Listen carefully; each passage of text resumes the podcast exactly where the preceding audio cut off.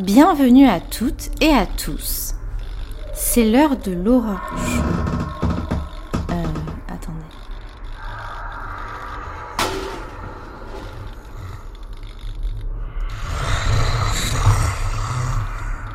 Oui, oui, bienvenue à toutes et tous. Bla, bla, bla. Oserez-vous écouter cet aurore chaud seul, dans le noir, avec des écouteurs Surveillez quand même les recoins un peu sombres, car il se pourrait que je m'y cache. Prenez place au coin du feu pour le grand aurore chaud de 2023.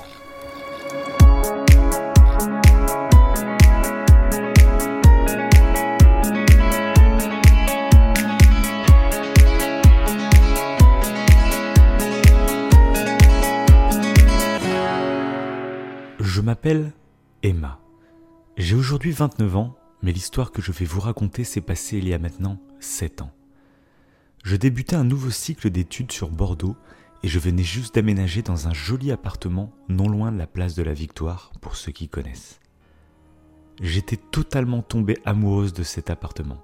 Mon quartier était très calme et je vivais au deuxième étage, donc en cette fin d'été très chaud, j'adorais par-dessus tout ouvrir mes fenêtres en grand pour profiter du courant d'air et de la fraîcheur lors de mes soirées lecture ou télé.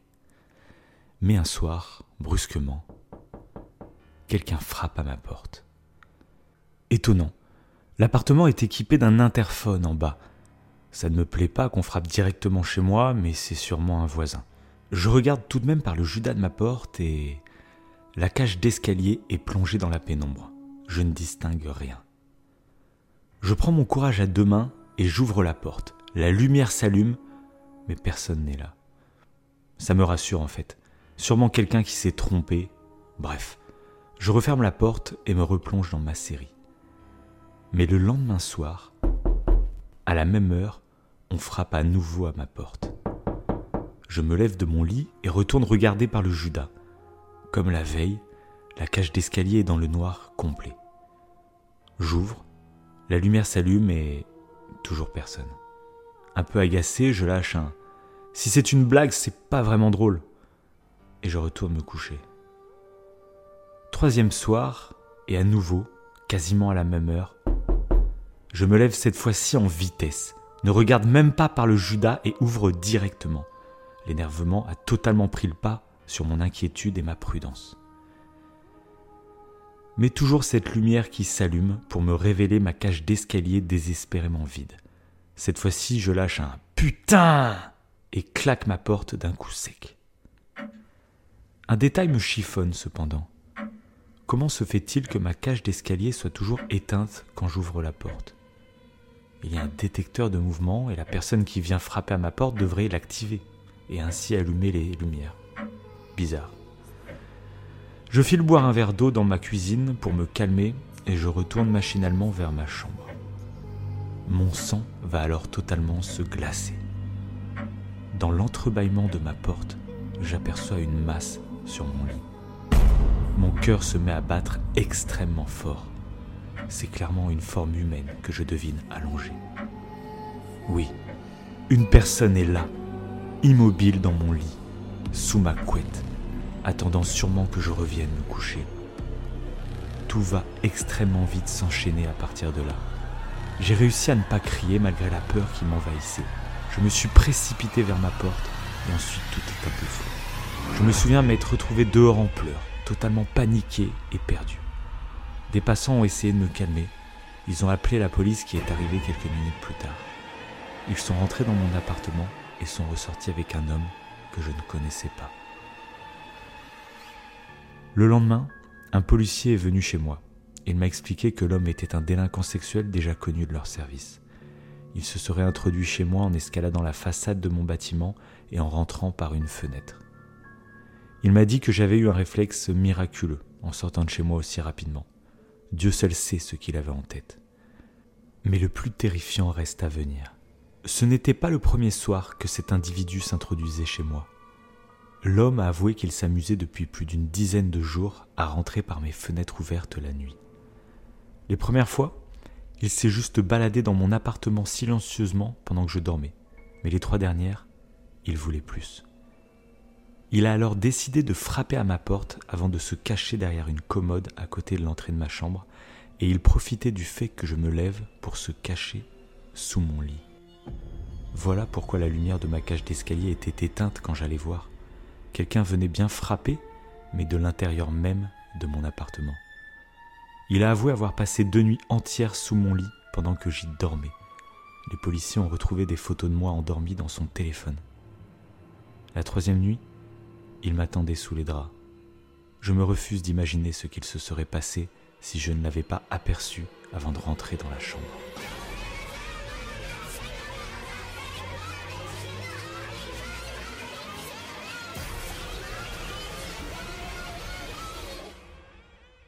Bonjour, bonsoir. Je suis Davin, il est Wivo, et bienvenue dans l'Aurore Show de 2023. Wivo, comment tu vas? Eh ben ça va parfaitement. Comme d'habitude pour l'Aurore Show, je suis euh, mais à fond. Là, j'ai vraiment envie d'écouter oui, un histoires.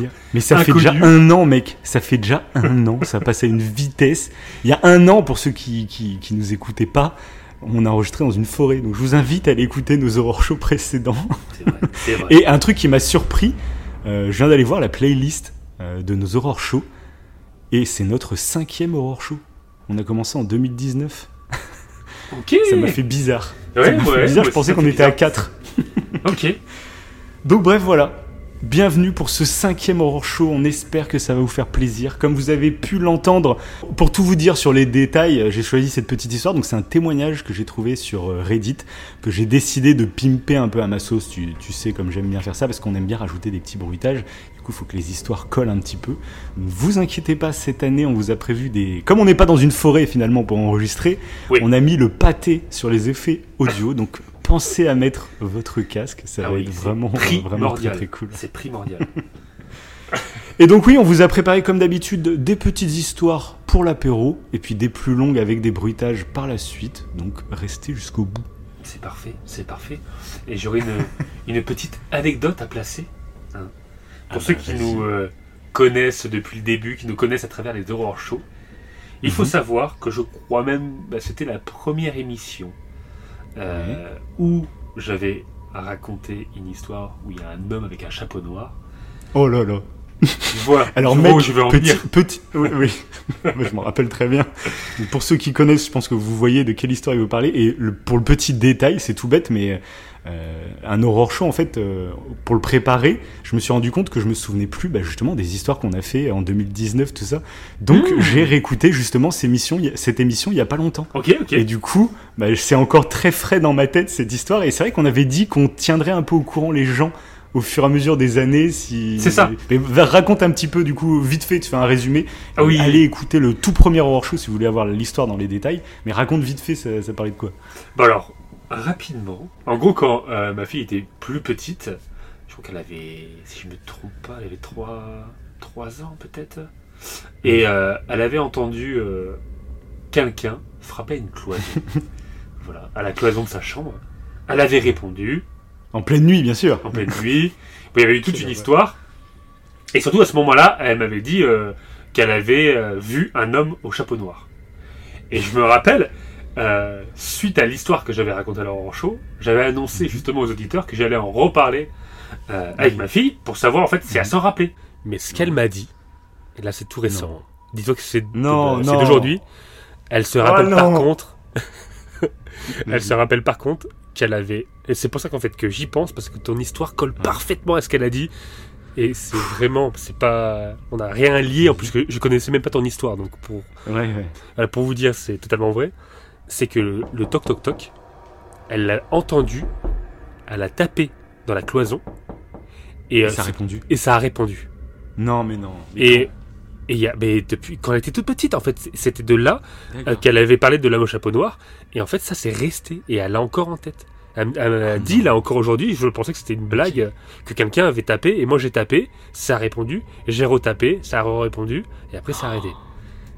J'ai des C'est frissons. pas toi, tu te souviens pas. euh, parce non, que je me du rappelle tout, que du toi, tout, ta parce que- chambre était pas loin de celle de ta fille. C'est t'as ça. Pas... C'est ça. Et non, on Non, était. euh, aucun souvenir de ça. ouais. Non, du tout. Parce Parce que que c'est pas con, quoi. La gamine est toute petite. Non, oui, en plus, ouais. et en plus, c'était au moment, c'était juste après qu'elle m'avait parlé de l'homme au chapeau noir. Donc j'aurais pu le dire, mais Ouais, non, en fait, c'était moi qui oui, oui, non, tu vas pas jouer. ouais. Non. Et du coup, en fait, elle avait dû mélanger. Là, c'est ce qu'elle m'a dit. Elle m'a dit que c'était peut-être un rêve, l'homme au chapeau noir. Mais ce tru- truc du toc-toc, là, elle s'en rappelle. Mm. J'ai. Voilà, c'est assez. euh, Ok. Il y a un côté un peu effrayant quand même. Donc voilà, euh, C'est clair. qu'est-ce que c'était Je ne sais pas. Est-ce qu'après, c'est elle dans son imagination euh, C'était une pure coïncidence ça, euh, on, Je sais ça, on ne sait pas, mais c'est toujours marrant de se raconter ces histoires. C'est pas. Ouais, un très- côté un peu effrayant. Et d'ailleurs, bah, en parlant d'histoire personnelle, un truc qu'on s'est dit cette année qui pourrait être cool, c'est regarder dans la description de nos épisodes, donc soit euh, n'importe où vous nous écoutez, hein, que ce soit sur Apple Podcast, Deezer, Spotify, YouTube, regardez dans la description de l'épisode, il y a une adresse mail pour nous contacter. Et on s'est dit que ça serait très très cool que bah, ceux parmi vous qui avaient Mm. des expériences un peu paranormales, mais pas forcément des expériences un peu terrifiantes, n'hésitez pas à nous écrire et à nous et à témoigner en fait vous-même.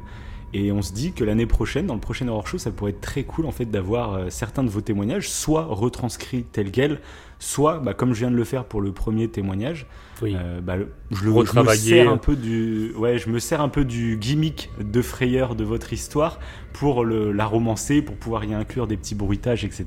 Et je me dis que ça peut être très cool. Quoi. Ouais, et puis ça peut être très cool en termes de créativité parce que c'est vrai que vu que parfois on crée un peu nos histoires euh, pour essayer de faire de l'inédit, le problème c'est que Ouais. au bout d'un moment en fait pour trouver de l'inspiration c'est compliqué. hein.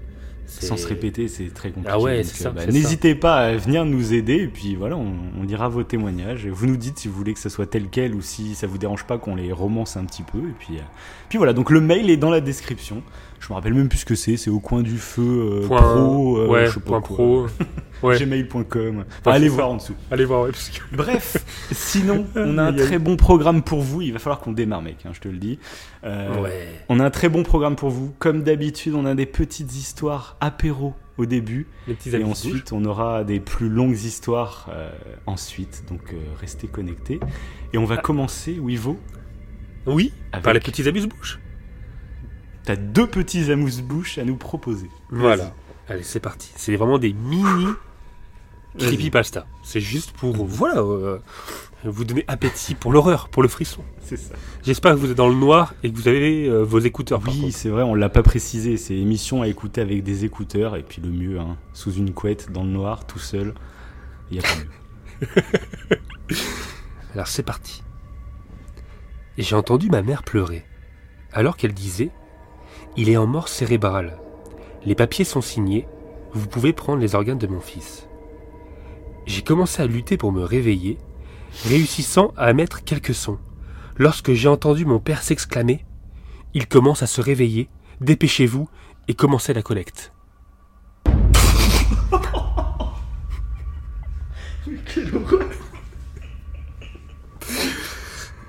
Putain. Oui, ah, là, ça m'a surpris sur la fin. Je, je m'imaginais que ça partait dans un sens qui était déjà horrible. hein. Mais alors non.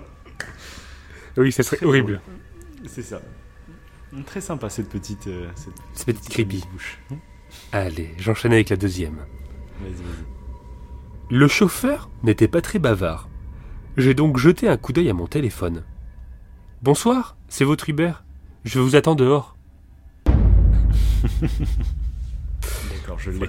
Ce qui, pour- ce qui pourrait être assez effrayant, hein, concrètement. Tu rentres dans une bagnole. Ah non, c'est pas le bon. Voilà. La porte se ferme, tu sais, t'es- Ah oui, c'est clair. Alors moi, je vais commencer. Donc c'est, donc toi, c'est deux mini. Moi, c'est une petite, Petite. mais un peu plus grande du coup que tes deux minus. Et c'est très drôle. C'est que ça m'a fait beaucoup penser à ta première histoire du coup. D'accord, ok. Donc j'y vais. Donc c'est l'histoire euh, d'une femme qui se tous les soirs en fait elle sort promener son chien et elle a sa balade quotidienne, tu vois, elle passe à côté de l'église, à côté de la boulangerie, elle passe à côté du cimetière. Et un soir, bah, elle passe à côté du cimetière et en fait elle entend des, des comme des, des coups qui sont donnés contre, contre du bois, contre la pierre. Bref, elle passe, ça fait bon. Elle continue son chemin. Le lendemain soir, pareil, elle entend encore ces bruits. Elle fait, mais c'est bizarre, quoi, je, je comprends pas. Et donc elle se décide, bon bah attends, ça vient du cimetière, je vais rentrer à l'intérieur du cimetière quoi. Et là elle se retrouve en fait euh, bah, devant une pierre tombale et elle se dit putain le, le son sort d'ici quoi. Puis direct en fait elle pense à une blague. Elle fait c'est des gamins, ils ont mis un- une enceinte tu vois. Et je sais pas, c'est pas encore Halloween mais c'est bizarre tu vois. Bref. Elle sort du cimetière, pas plus inquiète que ça finalement, tu vois, c'est nous, comme on est dans un horror show, on peut se dire, tu vois, merde, euh, il y a un truc chelou. Mais elle, c'est son quotidien, tu vois, et voilà, elle pense vraiment que c'est une blague d'enfant, quoi. Et donc, elle, elle arrive un peu là où elle habite, tu vois, et puis elle en discute avec ses voisins, elle fait, c'est bizarre et tout. Puis les voisins disent, ouais, euh, nous aussi, c'est vrai qu'on a entendu des bruits, euh, et il faudrait quand même qu'on aille vérifier, on sait jamais, enfin, ça provient d'une tombe, enfin, imagine, tu sais, tout le monde pense à ce que je pense, j'imagine, tu vois, ça, ça paraît fou. Et donc, euh, bah, ils vont décider de- de- d'ouvrir la pierre tombale. Il n'y a plus aucun bruit. Mais ils décident quand même d'ouvrir. Ils ouvrent le cercueil qui se trouvait dans la, dans la pierre tombale. Et en fait, euh, bah, quand ils vont ouvrir, ils vont se rendre compte d'un truc assez horrible. C'est que l'intérieur du cercueil euh, est rempli de griffures d'ongles, de clous qui ont essayé d'être dévissés. Le corps de la victime, enfin le corps de la, de la personne dans le cercueil est encore chaud, mais décédé. Et cette personne, en fait, euh, s'appelait Rose, Rosangela. Et c'est une histoire vraie qui s'est passée au Brésil. Elle avait 37 ans. Elle a été déclarée officiellement morte d'un choc septique 11 jours avant. Et suivant les témoignages des villageois qui, l'ont, qui ont entendu des bruits jusqu'à 11 jours après son décès officiel, elle aurait été enterrée pendant ces 11 jours et tenté de sortir pendant ces 11 jours. Et elle est morte à quelques heures d'être euh, sauvée. Mais c'est tellement horrible. C'est horrible. C'est un de mes pires cauchemars. Je t'en Ah ai déjà ouais. parlé dans d'autres émissions. En Donc plus, voilà. Les gens l'ont entendu, c'est ça le pire, mais c'est vrai que tu vas, Oui, mais tu vas pas imaginer qu'il y a quelqu'un dans- qui est vivant dedans. c'est Mais- ça. T'es dans un horror show, donc tu penses directement à ce genre de truc. Mais dans la vie de tous les jours, en fait, tu y penses pas. Tu quel, penses à euh, tout sauf ça. Mm. Quelle culpabilité, après tu te dis. T'imagines, Ouais, tu l'as entendu plein clair. de fois et tu te dis j'aurais pu la sauver. C'est clair.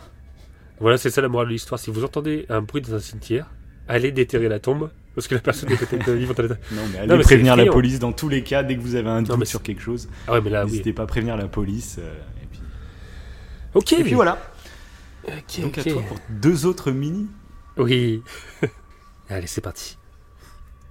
Mon chien m'a réveillé en me léchant le visage et en gémissant pour avoir son petit déjeuner. Ça fait trois jours que cet AVC m'a paralysé et je ne sais pas combien de temps il pourra encore attendre. Putain. C'est glauque de fou. Ouais, c'est vrai que là, on, est- on commence dans le très glauque quand même. Ouais, mais Ah, c'est bien, c'est très très bien. Parce que justement, moi, pendant toute cette émission, vous allez, vous allez voir avec mes histoires que je vais vous raconter, euh, au lieu de faire toujours peur un peu de la même façon, avec des faits divers, avec du paranormal, moi, vous, vous allez voir, j'ai cherché à essayer de faire D'autres styles de peur. en- D'autres styles de peur, Mmh, voilà. mmh. Je vous en dis pas plus, mais vous allez voir. Je suis prise au piège dans une pièce sans fenêtre, sans porte et sans aucune chance de m'échapper. Elle est dans le coma, a résonné la voix éthérée venant de nulle part. Mais avec les progrès de la médecine d'aujourd'hui, nous pouvons la maintenir en vie pendant plusieurs années. Ça me, ça me fait dirait- penser à l'épisode Ah, de Black Mirror. Et c'est exactement ce que j'allais te dire. Ah putain, c'est vrai. hein. Ça, c'est une question qu'on a tous avec ces cas-là. On se dit, mais imagine la personne est totalement consciente, mais totalement bloquée. Ah ouais, mais c'est horrible. ouais. Il y, a, vrai, ouais, il y a vraiment un épisode de Black Mirror qui représente c'est un peu cet état d'esprit. Exactement. Bah, allez écouter euh, notre émission sur Black mais Mirror. alors, je suis vraiment content de tes histoires parce que vraiment, tu viens, tu viens toucher des peurs qui sont moins clichés que d'habitude. Euh, comme je t'ai dit, très grand spectacle, très euh, euh, voilà, des fantômes, des, des tueurs, des trucs très clichés, mais qui sont efficaces. hein, donc, vous inquiétez Mm. pas, il n'y a pas de souci. Mais je suis très content que tu utilises ça parce que tu vas voir avec ma, ma deuxième mini histoire. On est dans ce style. Bah, je, voilà. Ok, ok, ok. Euh, je Bah- vais vous parler en fait de, de, de, de la chose qui m'a fait le plus peur cette année. Concrètement. Ok. Et c'est une peur en fait qui est quasi existentielle. Mais vraiment, ça m'a terrifié, juste de l'exercice de pensée m'a terrifié. Et du coup, je voulais vous en parler. Vous allez voir que c'est totalement pas ce qu'on a l'habitude d'entendre dans un horror show, mais je trouvais ça intéressant de vous le dire. Voilà. Donc, Wivo, toi, je sais que tu connais le fameux paradoxe de Fermi. Oui. C'est un truc, c'est un astrophysicien qui un jour, en fait, euh, on lui a demandé de s'exprimer sur les, les extraterrestres. Et lui, il avait répondu s'il y avait des civilisations extraterrestres, leurs représentants devraient être déjà chez nous. Donc où sont-ils? Parce qu'en effet, il y a tellement de, de- de- de galaxies, il y a tellement de planètes, il y a Mhm. tellement de. Voilà. Que s'il y avait des extraterrestres, en fait, euh, il y aurait forcément une civilisation qui serait plus avancée que la nôtre. Et du coup, bah, ils devraient être déjà là, en fait. Donc pourquoi ils ne sont pas là? Donc il y a plusieurs théories pour répondre à ça. Tout simplement, bah, il y a la théorie, euh, bah, en fait, ils sont déjà là, mais on nous le cache. hein. C'est la fameuse théorie euh, Des reptiliens. Enfin, des reptiliens, des- tout ça, tout ça. Après, il y a, a d'autres théories, hein, comme euh, par exemple le fait que bah, en fait, les distances soient trop grandes et que en fait, bah, c'est juste physiquement impossible d'envoyer des, des- même des signaux, des signes, etc. de telles distances. Euh, et il y a une autre théorie, déjà qui est déjà assez terrifiante, hein, mais c'est pas celle qui m'a fait le plus peur. Il y a une théorie qui est assez terrifiante, c'est tout simplement imaginer qu'on est absolument seul dans tout l'univers. Ça fait partie des possibilités, même si Mm. maintenant, avec le nombre infini de planètes et de galaxies, on a l'impression que forcément il y a de la vie ailleurs. Ouais, c'est En fait, impossible. il y a quand même un pourcentage de chances qu'on soit seul. Mm. Déjà, je trouve ça terrifiant d'imaginer notre petite boule, la Terre, seule dans un infini néant. Je trouve ça déjà assez terrifiant. Mais il y en a une encore plus terrifiante. Donc ça fait bientôt 100 ans que la Terre, en fait, elle- on envoie des signaux dans l'espace. Euh, donc la petite anecdote est très drôle, c'est que le tout premier signal qu'on a envoyé dans l'espace, c'est un discours d'Adolf Hitler pendant les Jeux Olympiques euh, de, dans les années 1930. voilà, C'est parfait. extraterrestre, s'il tombe sur nous, c'est Hitler qui va être le représentant. Donc ça fait 100 ans, en gros, presque 100 ans à bientôt, qu'on envoie des signaux dans l'espace. On n'a toujours eu aucune réponse. Euh, après, il faut se dire que bah, les signaux, en fait, ils, ils voyagent à la vitesse de la lumière. Donc, au maximum aujourd'hui, euh, ces signaux sont à 100 années-lumière. Ça nous paraît immense, mais à l'échelle de notre galaxie, c'est insignifiant. Et Ouais. à l'échelle de notre univers, c'est encore plus insignifiant. hein. C'est 100 années-lumière, c'est que dalle. Voilà, C'est que dalle. le Je crois que tu vas même pas jusqu'à la galaxie voisine, je crois, qui est Andromède. Ouais, ah bah bien sûr, on C'est- sort même pas de la galaxie. Non, on C'est sort même pas de notre galaxie. C'est- Ah oui, c'est- non, non. ouais, c'est hallucinant. 100 années-lumière, c'est que dalle. Hein. Euh, On touche le- juste le- le- la première exoplanète, euh, C'est qui je crois à 75 années-lumière, mais qui est dans notre galaxie. Il n'y a pas de souci, notre galaxie, non, faut... c'est C'est insignifiant. ça. Donc en gros, bah, nos signaux pour le moment nous touchent clairement euh, pas grand-chose dans l'univers. Et donc, euh, bah, il y a plusieurs grands scientifiques qui, qui sont exprimés, dont Stephen Hawking avant, avant son décès. hein. Euh, ils ont alerté sur le fait de balancer en fait des signaux comme ça au hasard dans, dans, l'espace. En fait, ça pouvait se retourner totalement contre nous. S'il y a un silence cosmique, bah, en fait, c'est peut-être qu'il y a une raison. C'est peut-être que bah, si un jour nos signaux étaient récupérés, ce serait peut-être directement la fin de notre existence. Parce que cette théorie, en fait, nous parle des grands prédateurs.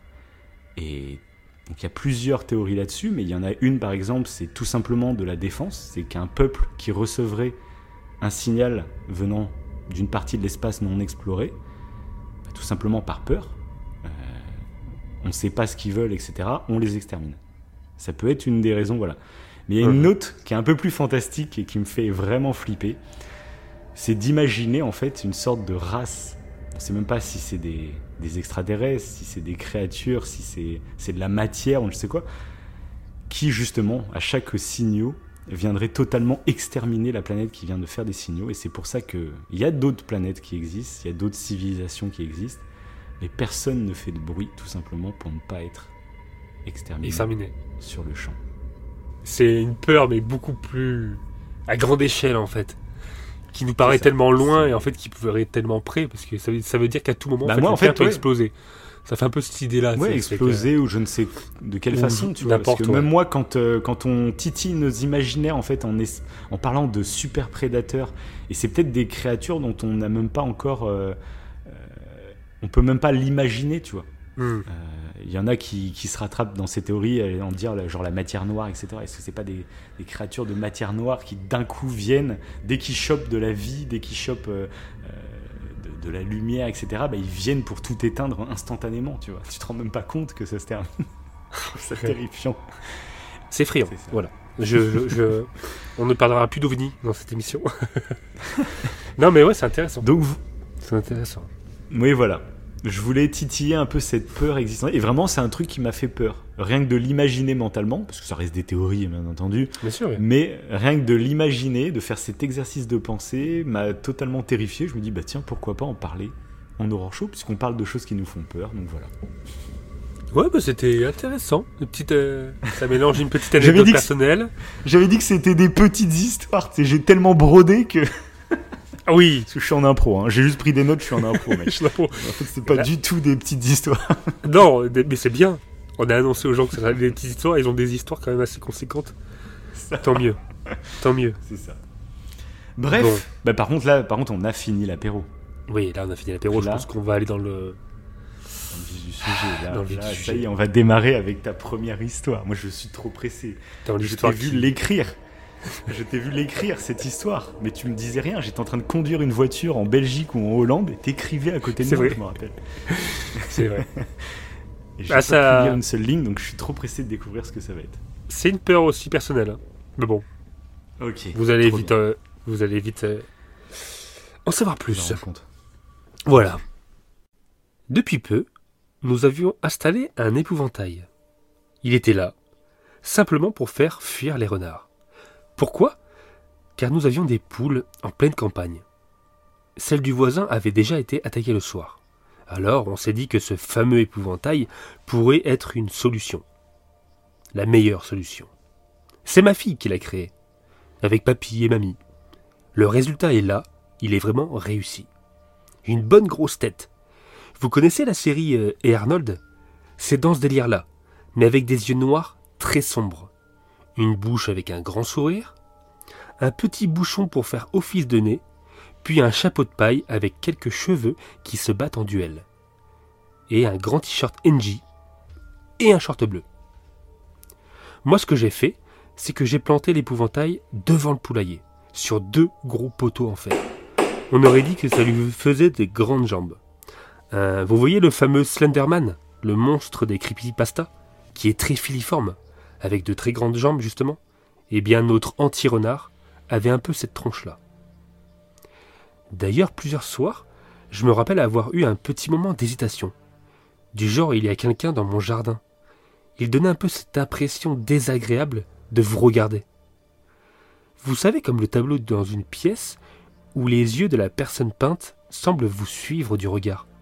C'est exactement ça. Ce côté un peu humanoïde le rendait réellement effrayant. Donc si ça marche pour moi, ça devrait fonctionner pour les prédateurs, non? Il y a même un jour où un ami est venu à la maison, puis en lui faisant visiter le terrain, il a eu un moment de latence quand il a vu l'épouvantail. Il avait vraiment, vraiment cru que c'était quelqu'un. Pour vous dire, je pense que sa taille haute et sa position dupent le cerveau. L'espace de quelques instants, notre cortex pense que c'est une vraie personne avec un corps particulier, ce qui est d'autant plus dérangeant. Mais on s'habitue au bout d'un moment. Parfois le soir, en passant à côté, j'avais l'impression que les jambes avaient bougé, même les bras. Des bruits, de grattements et de glissements venaient régulièrement de l'extérieur, en étant dans la maison accompagné par le froissement de la paille. Le vent était donc assez puissant pour modifier sa posture sans pour autant le déplacer. Une nuit, j'avais oublié de fermer le poulailler. Alors tout simplement, je m'accole à cette tâche. En fermant la petite porte, l'épouvantail se trouvant juste derrière moi, je ressentais la présence de quelqu'un. C'était particulièrement étrange, le sentiment d'avoir une personne juste derrière son dos. Je n'aime vraiment pas ça. Mais c'est juste un épouvantail. Pour plaisanter, au vu de cette situation burlesque, j'ai pris un selfie avec cette poupée géante pour l'envoyer à un ami. En regardant la photo, son sourire semblait bien plus prononcé. J'ai quelque peu bugué dessus. Puis, au même instant, j'ai senti une main sur mon épaule. Je me suis tourné d'un coup, donnant un coup de coude involontairement dans sa tête. Quel con me suis-je dit. Sa tête était dorénavant penchée sur le côté, prête à tomber. Cette frayeur stupide. Je suis alors parti me coucher avec un léger frisson dans le dos. L'épouvantail semblant m'observer, je me suis empressé de rejoindre ma femme. Trois heures du matin. Quelque chose me réveille. Un truc gratte à la fenêtre de la chambre. À travers celle-ci, j'ai l'impression d'apercevoir la tête penchée de l'épouvantail. Son ombre. J'allume la lumière. Ce n'est rien qu'une branche. C'est gravissime d'avoir autant peur de ce mannequin. J'éteins la lumière, me retourne pour enlacer ma femme. Et je sens de la paille au bout de mes doigts. Ce n'est pas ses cheveux, pas ma femme, mais un chapeau. C'est l'épouvantail. Cela me glace le sang. Mon regard s'étant habitué à l'obscurité, et grâce ou à cause des rayons de la lune, je le vois. C'est bien l'épouvantail. C'est improbable. Je retiens ma respiration et sors tout doucement du lit, délicatement. Ma fille est chez ses grands-parents, mais où est ma femme? Je ne comprends pas ce qui se passe. Est-ce une blague? Est-ce quelqu'un avec les vêtements de l'épouvantail? Et si depuis le début une personne s'était déguisée Est-ce une farce de ma femme? Calme-toi, tête froide. Je sors doucement de la chambre. Le pantin sur mon lit est inerte. Mais arrivé à la porte, il se relève alors. Lentement. Des frissons me parcourent le corps. Cela me terrifie. Calme-toi. Je prends délicatement les clés de la chambre pour enfermer la personne, la chose, je ne sais pas. Il continue de m'observer, en silence, assis sur le lit. J'ai les clés. Je sors et ferme la porte. J'entends courir et tambouriner les murs de la chambre. Faut que je me casse. Où est ma femme? Mon téléphone, il est resté dans la chambre, putain. Mais c'est pas possible. Je me serre tellement les dents que je saigne des gencives. Fermer ma mâchoire me permet de, bien réfléchir. Il est en train de défoncer la porte. Cette chose va sortir. Et bizarrement, il n'a pas l'idée de la fenêtre. Ça me laisse le temps de faire quelque chose, mais vite. Nora? Nora? C'est le nom de ma femme. Elle n'est pas là. Où es-tu? Je prends les clés de la voiture et de la maison. La porte de la chambre tombe au sol.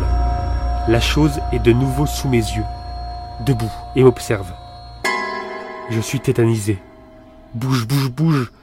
D'un coup, je cours vers la sortie. Il bouge brusquement, juste derrière moi, et se rapproche, bordel. Je sors et ferme la porte d'entrée. Plus aucun bruit. Cette chose n'essaie pas de détruire la menuiserie cette fois. Mais je la vois, devant la fenêtre du salon, immobile, semblant m'observer de nouveau. Nora Nora Je ne lâche pas l'épouvantail du regard. Nora Nora J'entends un bruit, un murmure.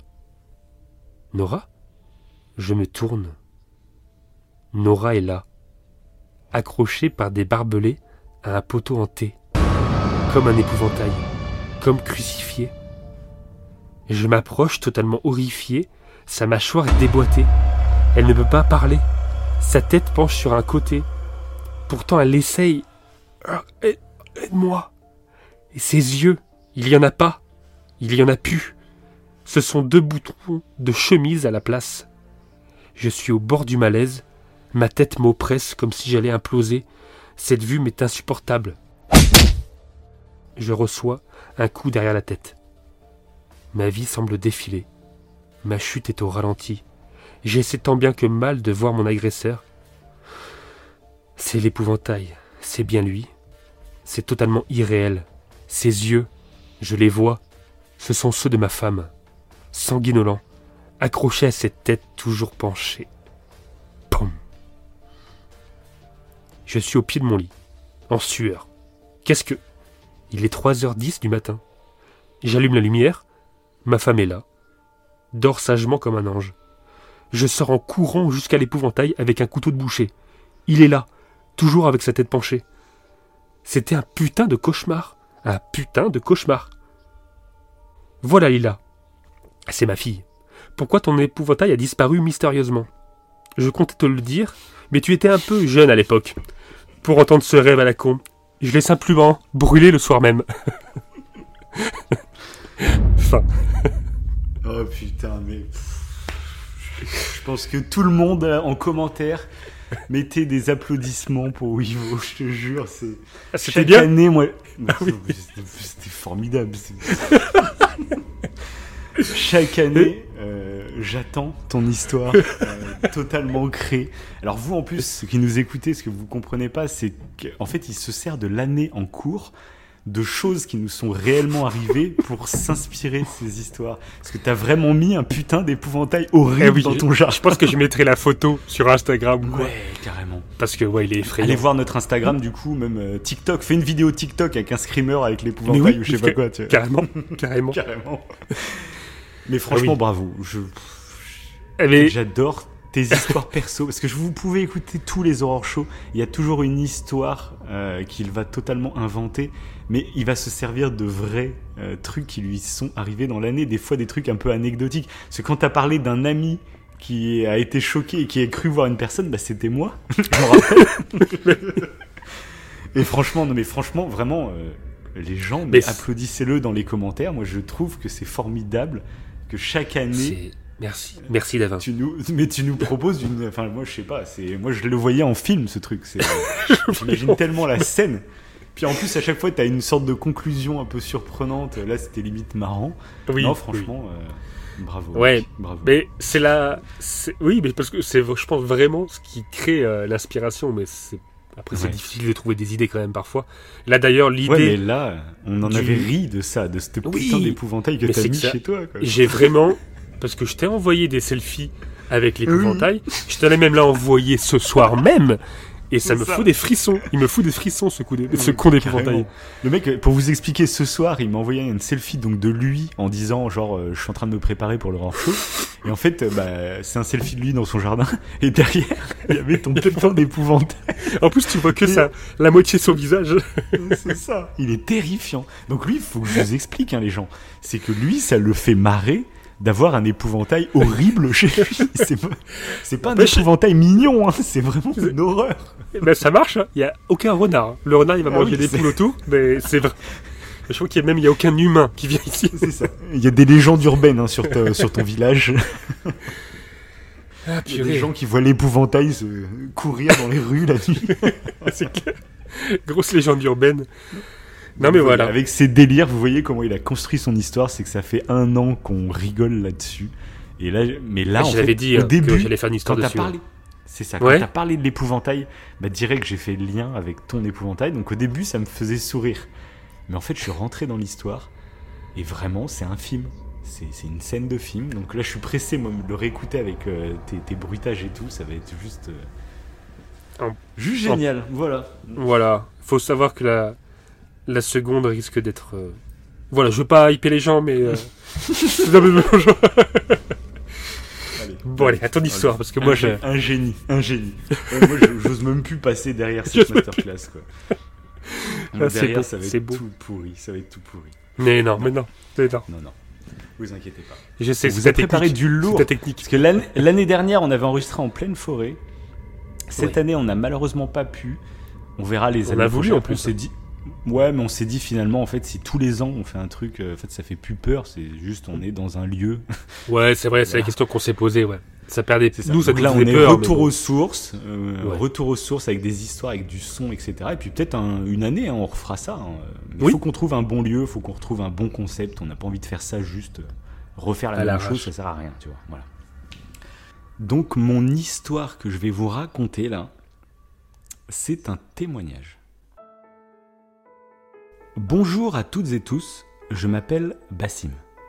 Pour donner un peu de contexte, je suis né au Liban en 89, mais à partir de mes 3 ans, mes parents sont arrivés en France pour le travail et je vis ici depuis.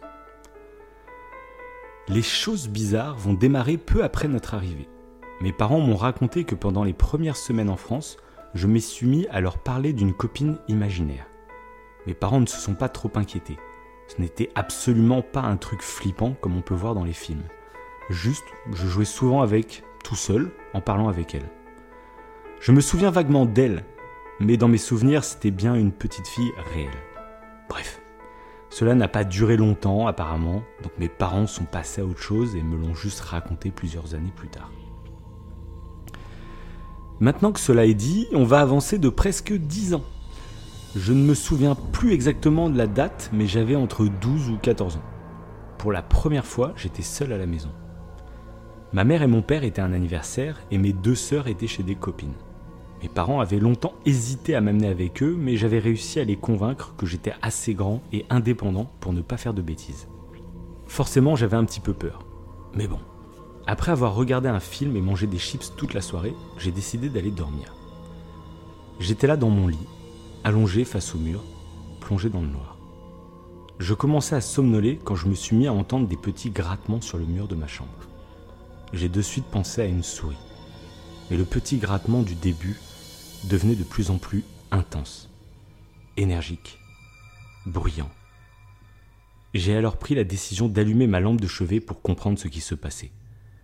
Une femme se tenait là, dans ma chambre, très grande et très maigre, de longs cheveux noirs recouvrant son visage. Elle grattait de manière quasi maladive le mur à côté de la porte de ma chambre. Je voyais ses ongles s'arracher contre la paroi, mais elle continuait comme si je n'étais pas là.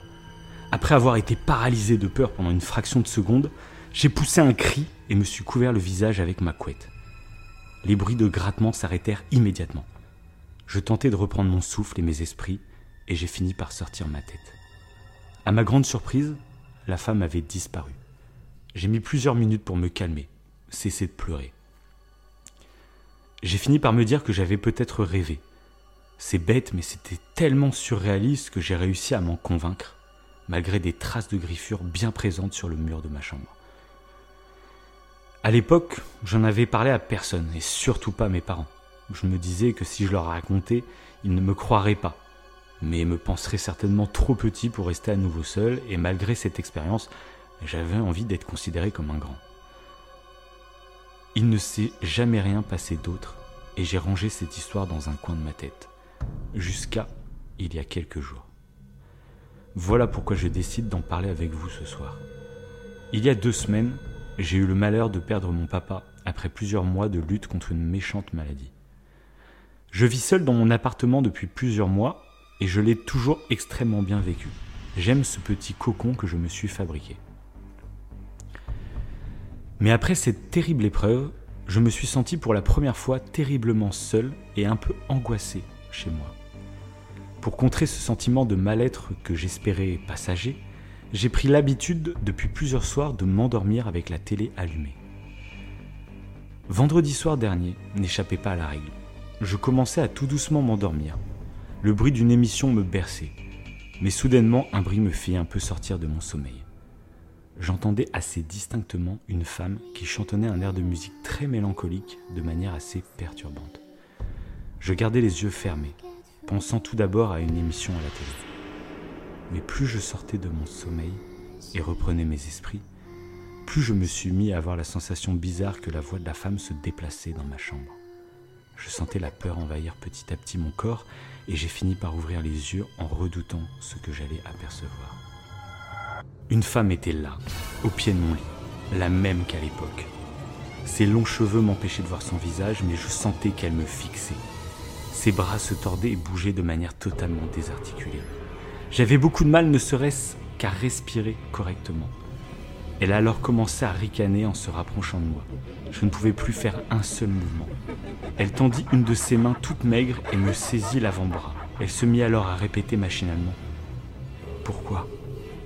Pourquoi Pourquoi Pourquoi Quand soudain la télé s'est éteinte brusquement.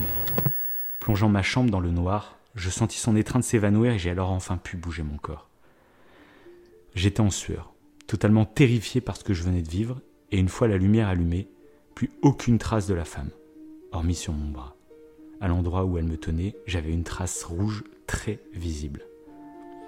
Avec cette preuve, dès le lendemain, j'ai cette fois-ci décidé de parler de cette apparition et des précédentes à des amis.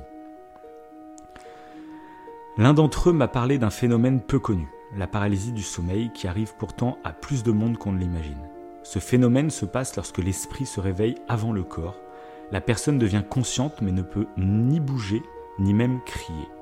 Certains cas présentent même des hallucinations visuelles et auditives.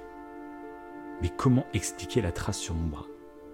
Certains amis m'ont fait remarquer que la taille de la trace correspondait exactement à celle de mes mains, et en y apposant ma main gauche, oui, les traces concordaient. Ils me firent remarquer qu'à chaque fois que j'ai vécu ces apparitions, j'étais dans un moment de ma vie où je me retrouvais seul. Après notre déménagement en France, pour ma première soirée seule sans les parents, pour les jours qui ont suivi le décès de mon père. Bref, je ne sais plus quoi penser. Les apparitions me semblent tellement réelles, mais est-ce mon cerveau qui me joue des tours? J'aimerais vos avis, vos conseils et vos expériences personnelles si mon histoire vous rappelle l'une des vôtres. Merci de m'avoir écouté. fin de l'histoire. Piouf C'est intense. Même à lire, je t'avoue que c'est intense, putain. Témoignage mortel. Hein. C'est mortel. Voilà, bon, moi, bon, tu connais en plus mon appétence pour les films d'horreur asiatiques et je t'avoue que ce témoignage m'a énormément plu. Euh, parce qu'il y a ce côté, moi je te jure, c'est vraiment, c'était une de mes frayeurs quand j'étais ado. Ah ça m'a me réveiller, me réveiller, il y a une femme euh, dans ma ah chambre, c'est con, hein. une femme debout. Putain. Tu vois, on parlait des peurs un peu originales comme au début de l'émission, et là c'est vraiment la peur classique, mais qui marche à tous les coups. Carrément. Ça fait... J'ai frissonné, mais ça, j'étais. Ouais, je, pense que je serais paralysé de terreur. Alors c'est con. C'est ça. Vaut mieux que du coup, j'ai trouvé ça. mais j'ai trouvé ça très intense. Mais finalement, un peu comme toi, euh, qui, tu sais, derrière, t'as un petit twist à la fin. Bah là, finalement, il y a quand même un petit twist de se dire. Euh, parce que ça, j'avais déjà vu quelqu'un. Euh, c'était un mec qui sortait avec une femme qui était somnambule. Et cette femme lui avait raconté plein d'histoires paranormales comme ça qui lui est arrivé, qu'il y avait un fantôme qui avait tout, qui, lui faisait du mal pendant la nuit, blabla. Et en fait, lui, bah, en commençant à dormir chez elle, en dormant et tout, bah, il a assisté à plusieurs crises de somnambulisme. et il s'est rendu compte que, ouais, il a vu que c'était elle-même en fait qui s'infligeait euh, certaines blessures en fait. Et, et, même rien que de dire ça, tu vois, ça me terrifie en fait. Même si je sais que c'est la, la personne elle-même qui est somnambule, mais en fait, ça, ça me terrifie, ça, fait penser aussi à des cas de possession, je trouve ça mélange beaucoup de choses. Moi je t'avais déjà dit, hein, de toute façon, que j'avais un peu peur des somnambules. Ça c'est à cause de mes parents quand j'étais plus jeune. On regardait un épisode de Heidi. Euh, alors je sais même pas si les gens aujourd'hui savent ce qu'est Heidi, mais en gros c'était une sorte de bergère qui vivait dans les Alpes ou je sais pas quoi.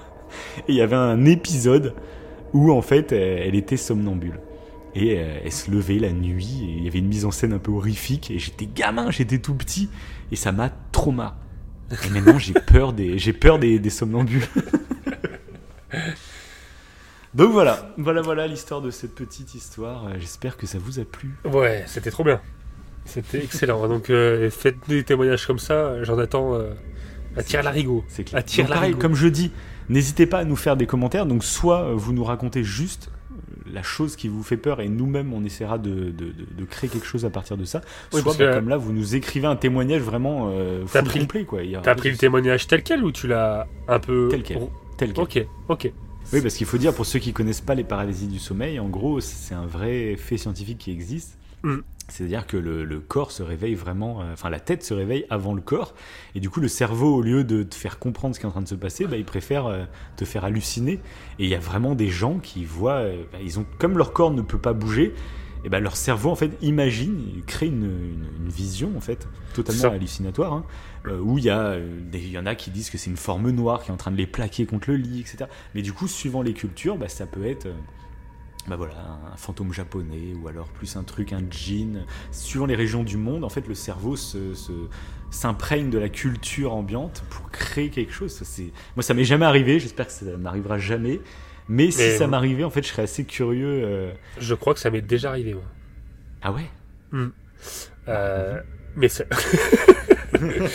On est là pour euh, ça, mec, qu'est-ce qu'il te prend Et oui, ça, je n'avais pas raconté. Je crois qu'on avait déjà raconté peut-être nos cauchemars. Euh, peut-être dans l'émission euh, Inception, peut-être, je sais plus. Mhm. Mais euh, il y avait un truc, je me rappelle, ça, ça m'a marqué. à vie, c'était pas un cauchemar. Enfin, je me rappelle pas comme si c'était un cauchemar. Où je me suis réveillé, mais c'était très étrange. Hein. Je me mhm. suis réveillé. Et je crois que c'était un moment où je dormais avec mon père. Je sais pas pourquoi. Mhm. Et sauf qu'il il était à côté et il était aussi en face de moi. Et euh, mais euh, en face de moi, c'était euh, fantomatique. C'était bleuâtre. Et il me regardait. Et je me rappelle parce que je ne bougeais pas. Ça m'avait tellement effrayé que je ne bougeais pas et j'avais, je pouvais pas en fait euh, l'appeler mon vrai père qui est à côté de moi à ma droite. Je pouvais pas l'appeler en fait parce qu'il y avait ce truc fantomatique en face de moi qui me regardait et je, et ben je, et ça m'a marqué. Alors maintenant je sais plus si ça et je crois pas que ça, je ça, je me rappelle de certains cauchemars qui m'ont trauma. Mais ce truc-là, je me rappelle pas que c'était un, un cauchemar. J'ai l'impression que je me suis vraiment réveillé et que j'ai vu ça et j'ai fermé les yeux. J'ai réussi à fermer les yeux et après je me suis rendormi. Mais sauf que euh, ça me regardait. C'était enfin, j'ai des frissons là quand j'en parle. Ouais. C'était très Ouais, bizarre. moi, c'est exactement. Bah, moi, euh, donc ça remonte. Écoutez nos précédents horror show parce que j'en avais déjà parlé euh, plus en détail. Mais moi, ça m'est déjà arrivé aussi bah, quand j'ai mon premier souvenir de ma vie. C'est ça qui est fou. C'est le premier souvenir que j'ai de ma vie. Euh, J'avais moins de 3 ans. Je le sais parce qu'en fait, à partir de mes 3 ans, mes parents en fait ont, eu leur deuxième enfant, donc ma sœur. Et du coup, on a déménagé pour avoir un truc un peu plus grand que l'appart où on était à l'époque. Donc, je sais que c'est dans ces 3 ans parce que j'ai rêvé d'une femme qui était dans notre appartement et qui, euh, qui arrachait des pétales en pleurant. Euh, et mes parents m'avaient. Ça, c'est complètement illogique quand ils repensent. Mes parents m'ont réveillé pour que j'aille voir la femme qui pleurait dans le salon. euh, c'est complètement illogique. Mais c'était un vrai cauchemar que j'ai fait euh, pendant beaucoup d'années quand j'étais petit. Parce que je l'ai refait après dans la maison qu'on a eue après. Cette femme-là, en fait, je la revoyais. Par exemple, c'était mon anniversaire, tout le monde fêtait euh, mon anniversaire et tout. Et puis d'un coup, il fallait que j'aille chercher mes chaussures dans, dans un tiroir. J'ouvrais le tiroir et cette femme sortait du tiroir et me pourchassait, tu vois. C'était, oui, c'est- partie de mes rêves d'enfant. Hein, de- C'est Sadako mais que t'as inventé quoi. C'est ça, c'est ça. Je C'est me rappelle plus du visage hein, de cette femme. hein. Mais du coup, bah, ce qui est hallucinant, euh, c'est que grâce à ce Ah. cauchemar, que moi j'ai cru réel pendant des années, hein, vraiment, hein, je me rappelle, genre euh, quand j'étais ado, j'avais 14-15 ans, j'en parlais à mes parents, je me dis, vous vous souvenez de cette femme qui était venue chez nous? Ils me disaient, mais non, il n'y a jamais eu de femme qui est venue. Puis en y réfléchissant, je me rends compte que c'est complètement con. Mais du coup, bah, un truc que je, je garde, c'est que je pense que c'est vraiment mon premier souvenir de ma vie, tu vois, à moins de 3 ans, c'est rare qu'on ait des souvenirs. Ouais, normalement, Et- ouais. ouais. Et là où je sais que c'est un réel souvenir et que c'est pas un truc que je me suis créé, c'est que du coup, grâce à ce rêve, comme mes parents venaient me chercher dans la chambre et qu'on passait dans le couloir et qu'on allait dans la salle à manger, ben en fait, je me rappelle de l'appartement. Je décris à mes parents l'appartement. Et mes parents, ils font Bah oui, c'est ça. T'as as le plan de l'appartement dans ta tête. Et J'ai pas vu de plan depuis. euh, à l'époque, il y avait que des photos, j'ai pas de vidéo où on visite tout l'appart ou je sais pas quoi. Tu vois, genre, j'ai pas ça. Donc c'est vraiment ce cauchemar qui a créé dans ma tête, j'ai le plan de notre Ouais. appartement quand j'avais moins de 3 ans. Je trouve ça fou. Je trouve ça terriblement fou. Maintenant que nous, on a l'âge d'avoir des enfants, etc., que nos proches ont des enfants, t'as l'impression qu'un gamin, quand il a 3 ans, c'est encore une sorte de, de- de chose qui n'a pas d'âme, tu vois. C'est- un truc qui, qui- qui est instinctif, tu vois. Et moi, je me dis, bah non, putain, j'ai des souvenirs d'avant mes 3 ans, quoi. Bref, réécoutez nos anciens horror shows, je reviens encore plus en détail que je viens de le faire. Et on parle de cette histoire. Je pense que ça va être notre tout premier horror show, j'avais dû parler de Ouais, ça. mais hein, je, sais plus moi dans quel horror show j'avais parlé du cauchemar ou. Mais là c'est un cauchemar pour le coup où t'as quelque chose qui sort du mur, qui sort du mur pour m'attraper. J'étais dans le lit et ça sort du. Ça, ouais, c'était comme si c'était dans le mur en fait. Et t'as la tapisserie, t'es, collé à la créature qui me m'attrape. Et ça, ce cauchemar, il m'a marqué de fou. Je m'en rappelle encore. C'est hallucinant. C'est. Et par contre, moi, c'est un délire. Aujourd'hui, je me rends compte que mes cauchemars, j'en fais vraiment pas souvent. Et quand j'en fais, bah, en fait, c'est souvent euh, je perds de la thune ou je perds. de- C'est des trucs totalement, totalement de, de merde. Tu vois. Mais je- des fois, je me réveille et je fais putain, comment je vais faire pour rembourser la bagnole que je viens d'acheter C'est des trucs à la con. Voilà. C'est Bah, marrant ça de fait voir. longtemps moi que j'ai pas fait de cauchemar. un vrai cauchemar, ouais, ça fait longtemps. Moi, souvent, les cauchemars que je faisais, j'avais du mal à courir. Je me faisais poursuivre par quelqu'un, et d'un coup, mes, mes jambes, tu elles se mettaient à se rentrer dedans. Je je sais plus comment on court. quoi. Mais voilà. Mais sinon, c'est vrai que ça fait longtemps que j'ai pas fait de vrais cauchemars, et puis euh, tant mieux. Parce que je Oui. sais qu'il y a des gens qui sont hantés par des cauchemars ou qui, qui ont carrément peur d'aller se coucher parce qu'ils savent qu'ils vont en faire. Ouais. Et moi, euh, voilà, ça fait très longtemps que j'en ai pas fait. Je souhaite absolument pas en faire. Il n'y a pas de souci. D'ailleurs, euh, ouais, parce que souvent c'est- il y a des traumas. hein. Euh, quand tu fais des cauchemars à répétition et c'est le même, Parce que la, je crois que la théorie, la- chose, ouais, parce que la théorie la plus probable euh, sur les rêves, c'est que si on rêve de certaines situations, en plus en fait de remémorer en fait ce qu'on a déjà vécu dans la journée, euh, ça nous permettrait aussi, quand il y a, vu que les rêves sont souvent imagés, euh, de créer une émotion qui peut être intense pour si ça nous arrive dans la vraie vie, Ouais, Quand- quand- quoi. voilà, comme si c'était pour réguler nos émotions. Et là où le cauchemar, en fait, c'est que l'émotion que le cerveau va essayer de nous faire vivre, elle est encore trop intense. Et on n'arrive pas, en fait, à la, à la supporter. Et du coup, il faut s'entraîner à la supporter pour que, ça, que du cauchemar, ça passe au rêve. Il y aurait une théorie comme ça, ça serait la plus pertinente, en tout cas actuellement. Bah, Et je trouve ça, ça rejoint, ça rejoint un peu notre appétence justement pour les horror shows, euh, mais aussi pour les émissions sur les faits divers, etc. Que en gros, on, on aime regarder ce genre de choses parce que le cerveau, en fait, euh, il aime se préparer à certaines situations. quoi. Ouais, on en avait fait. parlé dans nos, dans nos émissions faits divers hein, de, ce, de ce phénomène qui est assez, euh, assez intéressant. Après cette interlude pour se reposer, tu es prêt? Je suis prêt. Ça s'est passé en septembre. En Hollande, si je m'en souviens bien. Nous étions dans un camping pas très onéreux, et plutôt sympathique, assez sauvage euh, de prime abord. J'ai fait une rencontre vraiment particulière. Voici mon histoire. Une vieille bâtisse, un immeuble plus précisément, gâche un peu la vue. Un détail important, les toilettes sont assez loin de notre installation. Alors j'ai pris l'habitude de pisser pas loin des tentes. De toute manière, il n'y a pas grand monde autour. Je sais, ce n'est pas fou d'uriner non loin d'une place pour le campement, mais bon, la flemme quoi. Et c'est là que je la vois. Je pisse tranquillement contre un arbre, la nuit tombée, et comme font souvent les hommes qui pissent dehors, je scrute l'horizon. Par ennui ou bien pour voir s'il n'y a pas quelqu'un qui me mate. Et en l'occurrence, il y en a bien une, deux personnes. Face à l'immeuble, pourtant apparemment vide, il y a bien quelque chose, enfin quelqu'un. Par une fenêtre, je peux apercevoir une femme qui me regarde en souriant. Ça me met très mal à l'aise. Du coup, je range très vite mon engin dans mon caleçon et je stoppe net pour finir mon affaire aux toilettes. Comme j'aurais dû. En pleine nuit, après un début de sommeil profond et quelques bières bien élevées en degrés, ma flemme n'a pas changé depuis la veille. Alors je vais vers mon arbre habituel pour me soulager. Je sors mon attirail et je commence à uriner. Je me souviens alors de ma spectatrice d'hier et je tourne la tête vers la vieille bâtisse. Et à ma surprise, elle est encore à la fenêtre, avec le même sourire que la veille. Mais à cette heure, j'avoue ne pas me rappeler de l'horaire exact, mais c'était donc un peu plutôt flippant. Est-ce l'alcool? Cette fois, je ne peux pas tout remballer, car je viens à peine de commencer et je me suis retenu depuis un moment dans la tente. Alors je me dis tant pis, et je continue. Je me retiens de lui faire des dos d'honneur au passage, parce que bon, dans l'histoire, c'est moi le crasseux qui va pisser dehors à la vue de tous. Même si cet immeuble est censé être vide, elle est vraisemblablement chez elle, et c'est à moi de ne pas lui déballer mon pénis de sous le nez.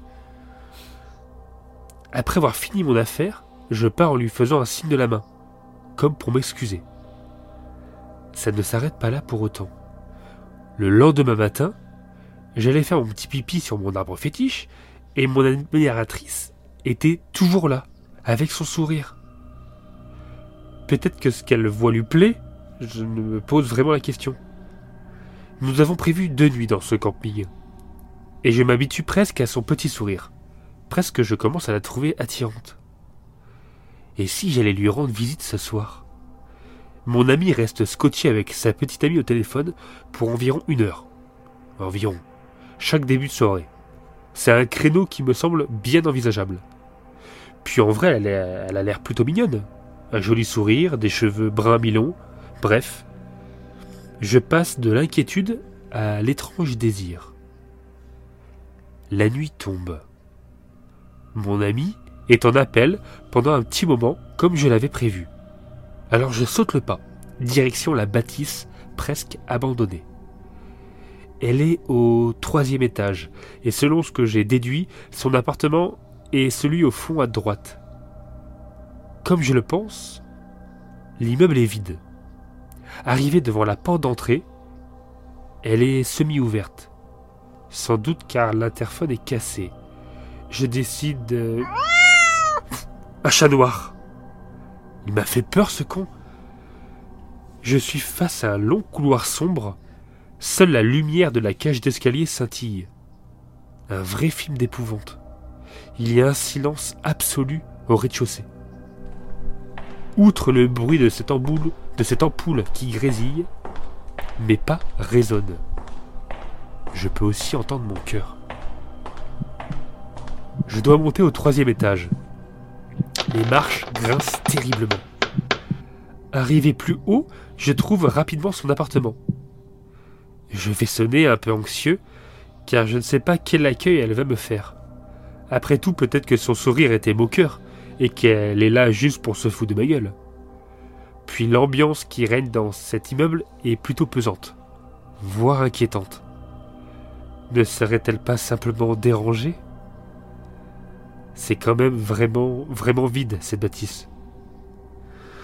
Allez, maintenant j'y suis, pile devant, alors un peu de courage. Je sonne plusieurs fois.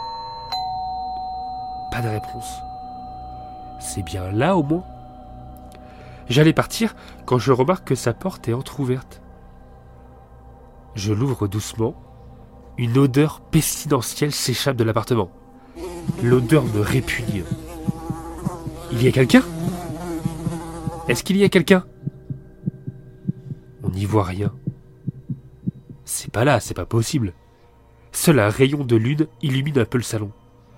Par la fenêtre de celui-ci. C'est la fenêtre par laquelle on aperçoit le camping. C'est ça. Je me dis qu'elle comprend peut-être pas le français. Hi Hi On me répond dans cette obscurité. Je ne sais plus quoi dire. Il y a un long silence. Et j'entends des sanglots. C'est un enfant. C'est sûr. Il parle en néerlandais. Je ne comprends pas. Et je ne trouve toujours pas cet interrupteur à la con. Juste devant moi, quelque chose se balance. Je n'arrive pas à l'identifier. C'est elle.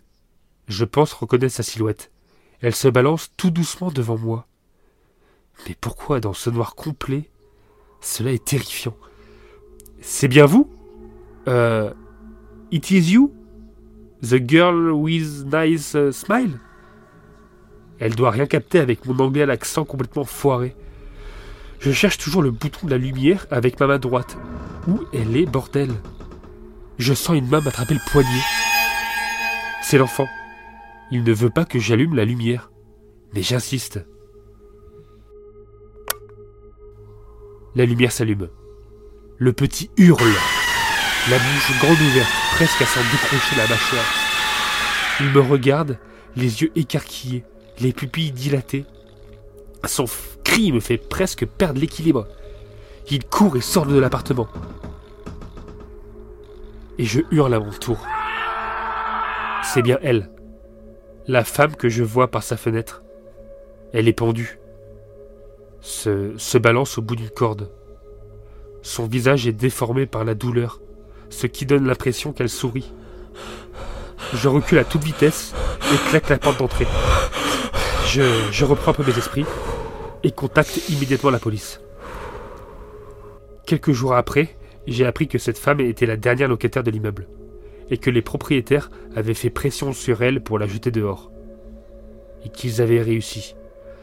Elle allait finir à la rue, et ne voulant pas de cette vie, elle avait mis fin à la sienne. Elle n'avait pas de famille selon la police. L'enfant, aucune trace. Je n'ai pas eu d'autres détails. Finalement, ma belle inconnue souriante était en fait un cadavre moisissant. Alors, pour ma part, je n'irai plus jamais pisser dehors.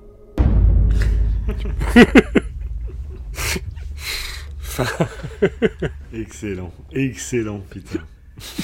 Alors là, en plus, c'est excellent parce qu'en en fait, tu as mélangé un petit peu d'humour. Ah oui. un langage très gros, peut-être presque grossier, etc. J'ai trouvé ça très drôle comme témoignage. Je dirais que c'est très intéressant. c'est. Bon, pour plus de, de détails, c'est un témoignage que j'ai trouvé sur euh, Creepypasta euh, in the. Mince, je sais plus le. Creepypasta in the Crypt. ça. voilà. Oui, c'est ça. C'est ça. Et euh, j'ai trouvé que le témoignage, justement, il y avait ce côté un peu drôle.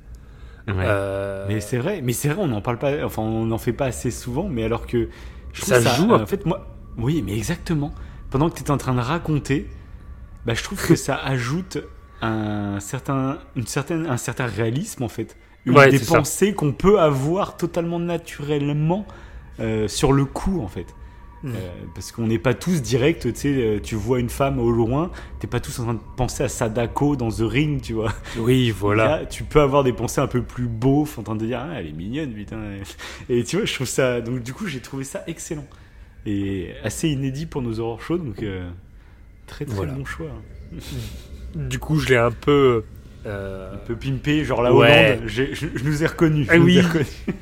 J'ai un peu pipé pour que ça représente la Hollande et une peur en fait du fait de ne pas parler la langue, que ça peut créer C'est quelque ça. chose en fait. euh, parce que bah ça on peut vous le dire on peut vous le dire c'est que bah donc on est parti en road trip en Belgique et en Hollande euh, bah, il y a un mois à peu près On comptait faire l'Aurore Show, on comptait hein, l'enregistrer euh, pendant ce road trip.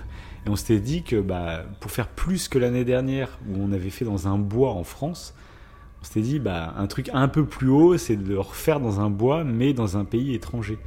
Et avec ce truc bah, si quelqu'un arrivait, bah, en plus il parle pas notre langue et c'est effrayant finalement. Ça de- ajoute de quelque pas chose. pouvoir s'expliquer. hmm. Parce qu'imagine, il y a un mec qui tombe sur nous en pleine forêt, on est avec une putain de bougie et des micros, euh, n'a aucun sens.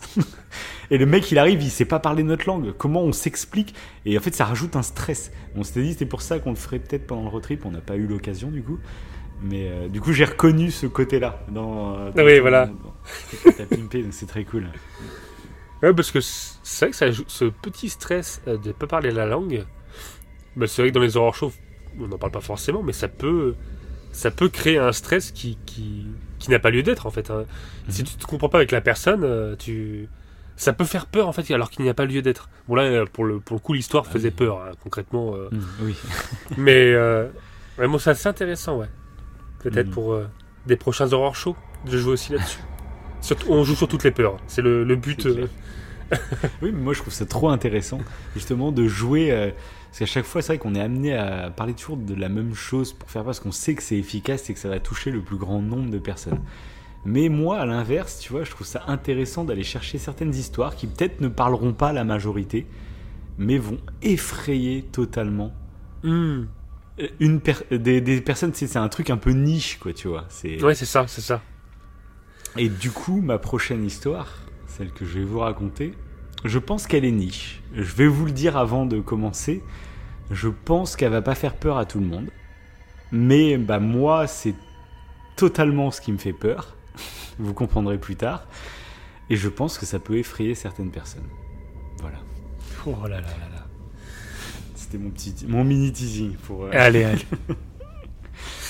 Bah écoute, c'est parti pour ma deuxième longue histoire. Et donc ça va pas être une histoire que je vais vous lire, ça va être un peu pour ceux qui aiment nos émissions faits divers.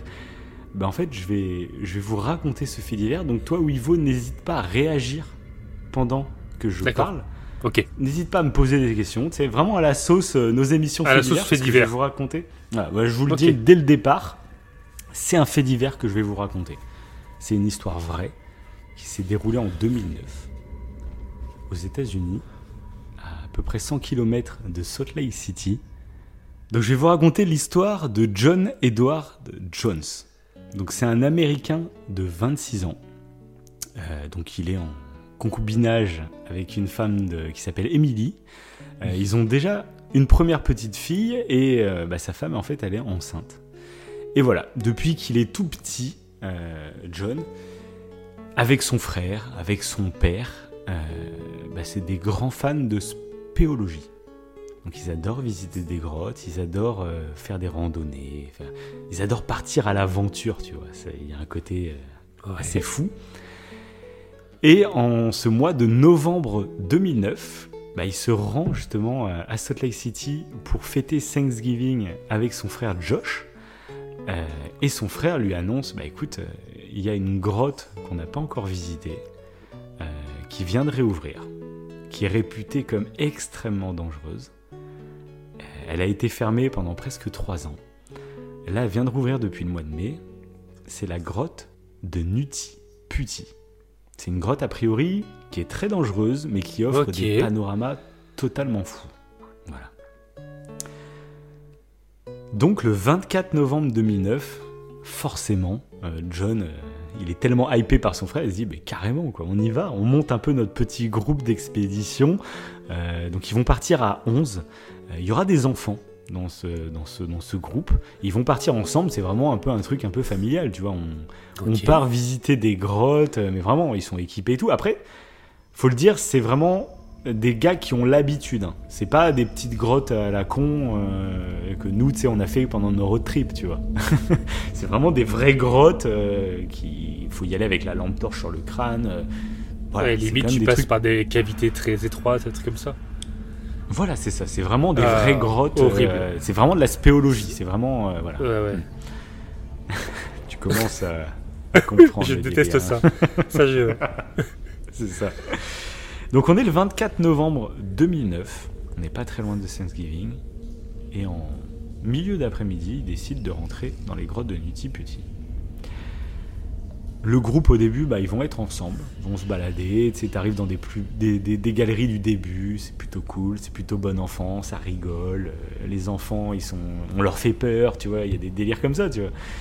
Mais d'un coup, en fait, John, il se dit, bon, c'est bien marrant tout ça, euh, euh, moi, en fait, vas-y, j'ai envie d'aller dans les zones un peu plus reculées, tu vois, de, de, de cette grotte.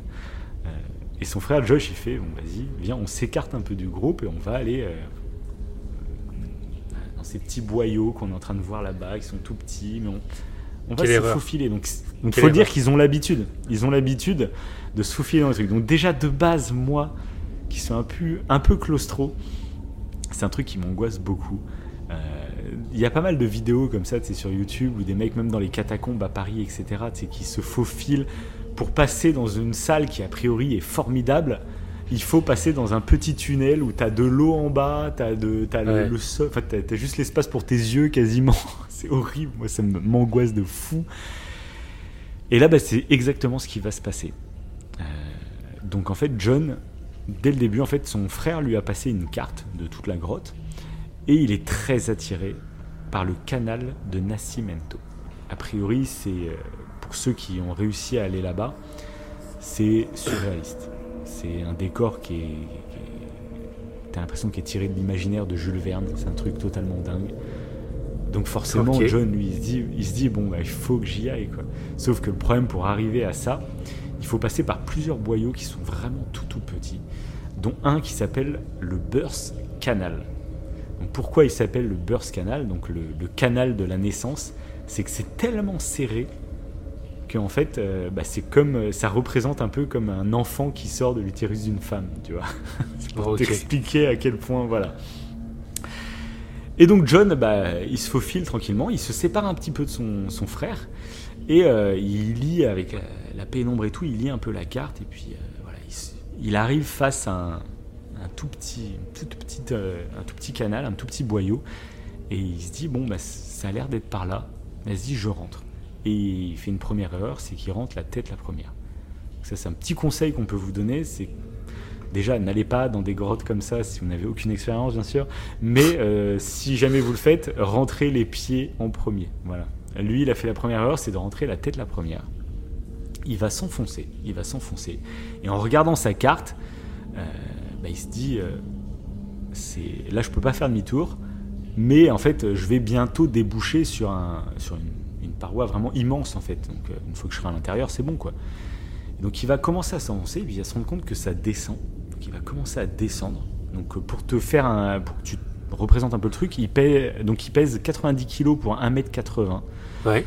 Et il va se retrouver dans un, dans un boyau qui fait euh, 45 cm de longueur et 25 cm de hauteur. Donc pour te dire, en fait, il, il avance tête la première. Et en fait, tellement c'est serré, il est obligé en fait de Voilà. retirer l'air de, de tous ses poumons pour vraiment Pour avancer. réduire son. Voilà. Donc, ça, c'est une technique qui est connue chez les spéologues. hein. C'est un truc qui est, qui est régulièrement fait. Et il va avancer. Il va avancer comme ça en n'ayant plus d'air dans les poumons. Il va avancer, il va avancer, sauf qu'au moment, il a plus de respiration. Et il reprend sa respiration. Et puis là, il sent très bien, tu vois, qu'en reprenant sa respiration, il est totalement bloqué, tu vois. hein. C'est donc voilà. Donc il reprend sa respiration, il revide ses poumons et il continue à avancer. Sauf que là, bah, donc j'ose même pas imaginer ce qui s'est passé dans son crâne. À un moment, en fait, il pensait déboucher sur quelque chose d'énorme, où il aurait pu se dégager de cette petite paroi et, et du coup être libre. Mais non, il va se retrouver face à un cul-de-sac. Mais non On se compte plus tard qu'il s'est trompé de, de boyau. C'est un boyau qui menait sur un cul-de-sac. Sauf que là, bah, John, il se retrouve euh, bloqué. Donc je te laisse imaginer le moment où il a repris sa respiration, qu'il s'est rendu compte qu'il était bloqué. Dans une descente. Donc il était à un angle de 70 degrés.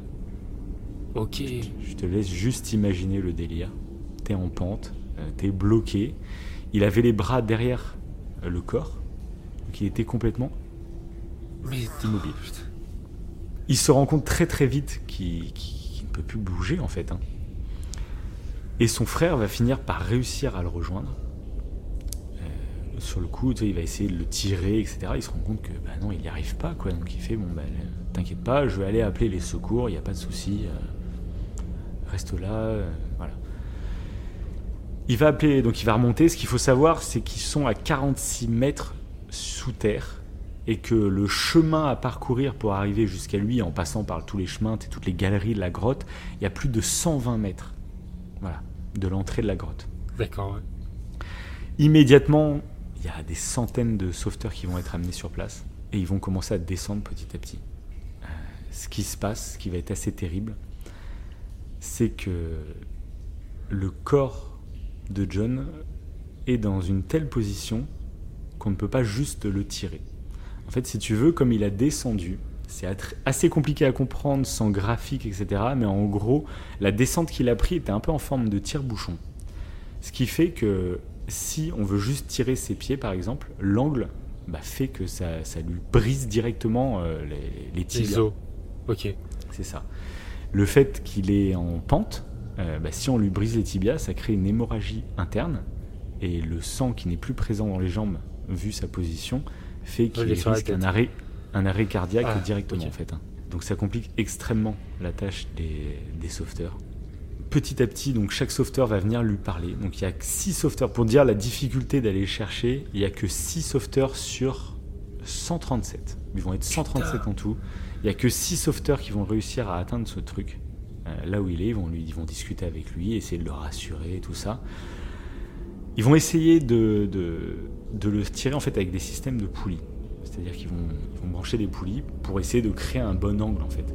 Sauf qu'ils vont se rendre compte que la paroi de la, de la grotte est très argileuse et qu'en fait à chaque fois qu'ils tirent, ça casse.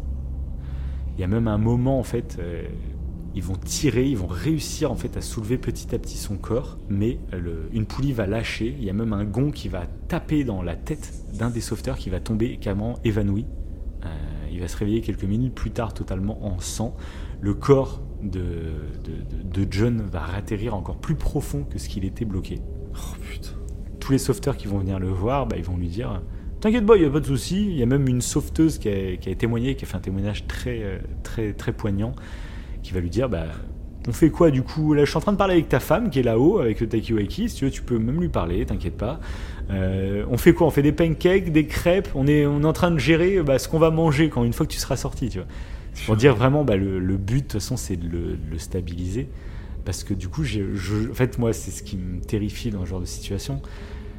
C'est comment ton corps réagit. Et là, en fait, on a un témoignage de. de- tu sais, moi, je t'ai déjà parlé de, de- des moments où, moi, une de mes, mes plus grosses phobies, ce serait d'être enfermé, d'être enterré vivant, tu vois. Et là, bah, on a une sorte de témoignage de ce qui peut se passer. Donc il faut savoir qu'en plus, bah, comme il était à 70 degrés en pente, euh, le sang remonte vers son cerveau. Et du coup, donc son sauvetage va durer plus de 28 heures. Mais pendant ces 28 heures, en fait, il va perdre plusieurs fois connaissance. Il va avoir, moi, ce qui me semble le plus terrifiant, c'est des crises de tétanie, des crises d'angoisse, des crises d'anxiété. Ouais. Parce qu'il faut pas juste dire qu'il était là et puis oh il est à moitié inconscient donc il se trouve il s'est même pas vu partir. Non, non, non. Ça a duré 28 heures. Il s'est vu partir et il a tellement eu peur que son corps a réagi avec des spasmes, avec des, des hurlements terribles qui résonnaient dans toute la grotte. C'est pour ça qu'ils ont commencé en fait à essayer de le tirer par les pieds, mais ils sentaient que dès qu'il, comme l'angle n'était pas bon, bah ça, ça lui faisait mal et il, il criait. Tu vois, c'était, Ouais. horrible. Ils ont commencé à lui envoyer des, des, des médicaments, c'est pour lui, en lui plantant dans les pieds, on lui mettait des sédatifs, etc. Le problème, c'est que comme son, son, son corps était à la verticale quasiment, bah, en fait, la circulation sanguine ne, ne- ne servait quasiment à rien. Tu vois, ça- ça- le médicament ne se, se mettait pas dans tout le corps, donc il ressentait beaucoup de douleur. Et donc voilà, au bout de 28 heures, après tous les efforts de tous les sauveteurs, qui, il faut le dire, ont été totalement héroïques, il y a même un sauveteur en fait qui, dans les dernières heures, en fait, il s'est dit, bah, je tente le tout pour le tout. Il s'est enfoncé dans le, dans le même trou que John, et il s'est retrouvé bloqué. Mais putain, putain. Donc lui, ça a duré. Heureusement, lui, bah, il s'est inséré par les pieds, hein, bien Ouais, sûr. donc ça a permis, ça a permis des trucs assez touchants. Euh, C'est-à-dire que par exemple, il a passé un téléphone à, à John, qui a pu parler avec sa femme qui était euh, en haut. J'imagine même pas le dialogue qu'ils ont pu avoir. Euh, mais aussi, il avait un truc tout bête, mais il lui a versé de l'eau sur les pieds qui ont dégouliné le long de son corps dans l'espoir en fait qu'il puisse récupérer dans sa bouche, tu vois, et boire de l'eau Ouais. qui dégoulinait sur son corps, tu vois. Mais euh, bah, il est resté, donc ce sauveteur est resté bloqué. Ça a duré 15 minutes. Il a réussi à se désengager. Sauf qu'en sortant, en fait, euh, bah, il a tellement eu peur. Ça dure 15 minutes. Mais 15 minutes quand t'es bloqué, c'est horrible. Ça dure des jours, des heures pour toi, tu vois. Et en fait, il est sorti traumatisé. Il a eu, même sur le coup, en fait, il a eu des crises d'angoisse. Le sauveteur, hein, c'est pour ça, et ça, je trouve ça très intéressant d'en parler c'est que souvent, bah, on a l'impression que les sauveteurs ou les médecins ou les chirurgiens, c'est des robots. Tu vois, c'est des putains de robots qui font leurs actes. euh, c'est habituel, c'est l'usine, tu vois. Mais pas du tout. Il y a beaucoup de sauveteurs qui, qui sont traumatisés et qui même des fois euh, arrêtent après certaines, certains sauvetages. Bah, ils arrêtent leur carrière derrière parce que c'est dur. On, on reste des, tu vois, c'est des humains, tu vois. Ah oui, oui, Et du coup, je trouvais ça très intéressant d'en parler de ça. Et du coup, bah, ces sauveteurs ont été animés par cette envie de sauver John, mais ils se sont retrouvés eux-mêmes bloqués dans des, des trucs totalement fous. Quoi. Et donc voilà, au bout de 28 heures, un dernier sauveteur va descendre. John ne bouge plus. Il va prendre sa tension, il va prendre son pouls.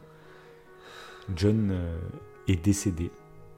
Euh, et du coup, bah, les sauveteurs euh, vont décider de laisser son corps à l'intérieur de la grotte. La grotte de Nutiputi va être condamnée. Cette fois-ci, elle a été déjà, comme je t'avais dit, fermée pendant euh, trois ans parce qu'il y avait déjà eu des problèmes, donc des gens qu'on avait réussi à sauver. Et là, c'était un peu la fois de trop.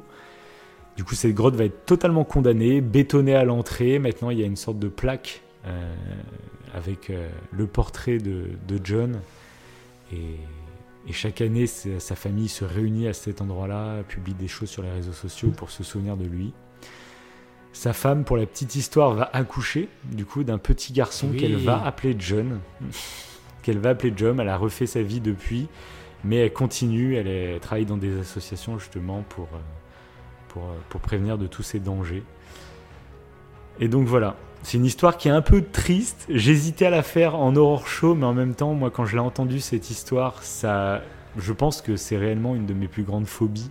C'est ce que je te disais avant, le, avant, avant de, de parler de cette histoire, c'est que ça va parler. euh, c'est un peu une histoire de niche qui va faire peur énormément à beaucoup de gens comme moi, et peut-être d'autres qui sont pas sensibles à ça, qui, qui vont rien ressentir, mais, mais voilà. Je voulais parler de cette histoire.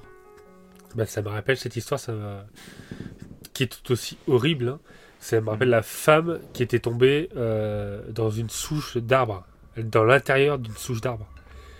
Et euh, D'accord. en fait, elle était tombée, bah, la souche, ça devait faire peut-être 2 mètres, euh, 2 mètres 50. Et du coup, elle est tombée dedans et elle est, elle est restée bloquée. Et euh, elle est morte comme ça, en fait. Ils ont, ils ont découvert le corps euh, bien plus tard. Ils ont découvert un, sque- un squelette, en fait. Donc elle a dû te bloquer là-dedans, elle a dû crier comme euh, Mais je trouve ça tellement horrible de mourir comme de cette manière. De se voir mourir de cette manière. Ouais, c'est. horrible. Moi, cette histoire m'a rappelé, tu sais, le film, c'est 127 heures, je crois. Où c'est Oui, un- le qui se coupe le un bras. alpiniste ou je sais pas quoi, oui, qui, qui, qui se retrouve bloqué dans un canyon et qui finit par se couper le bois pour sauver. Et ça se finit bien parce que lui a réussi à survivre finalement. Et d'ailleurs, bah, en fait, il y a un film qui existe sur l'histoire de John qui s'appelle The Last Descent, qui est sorti en D'accord. 2016.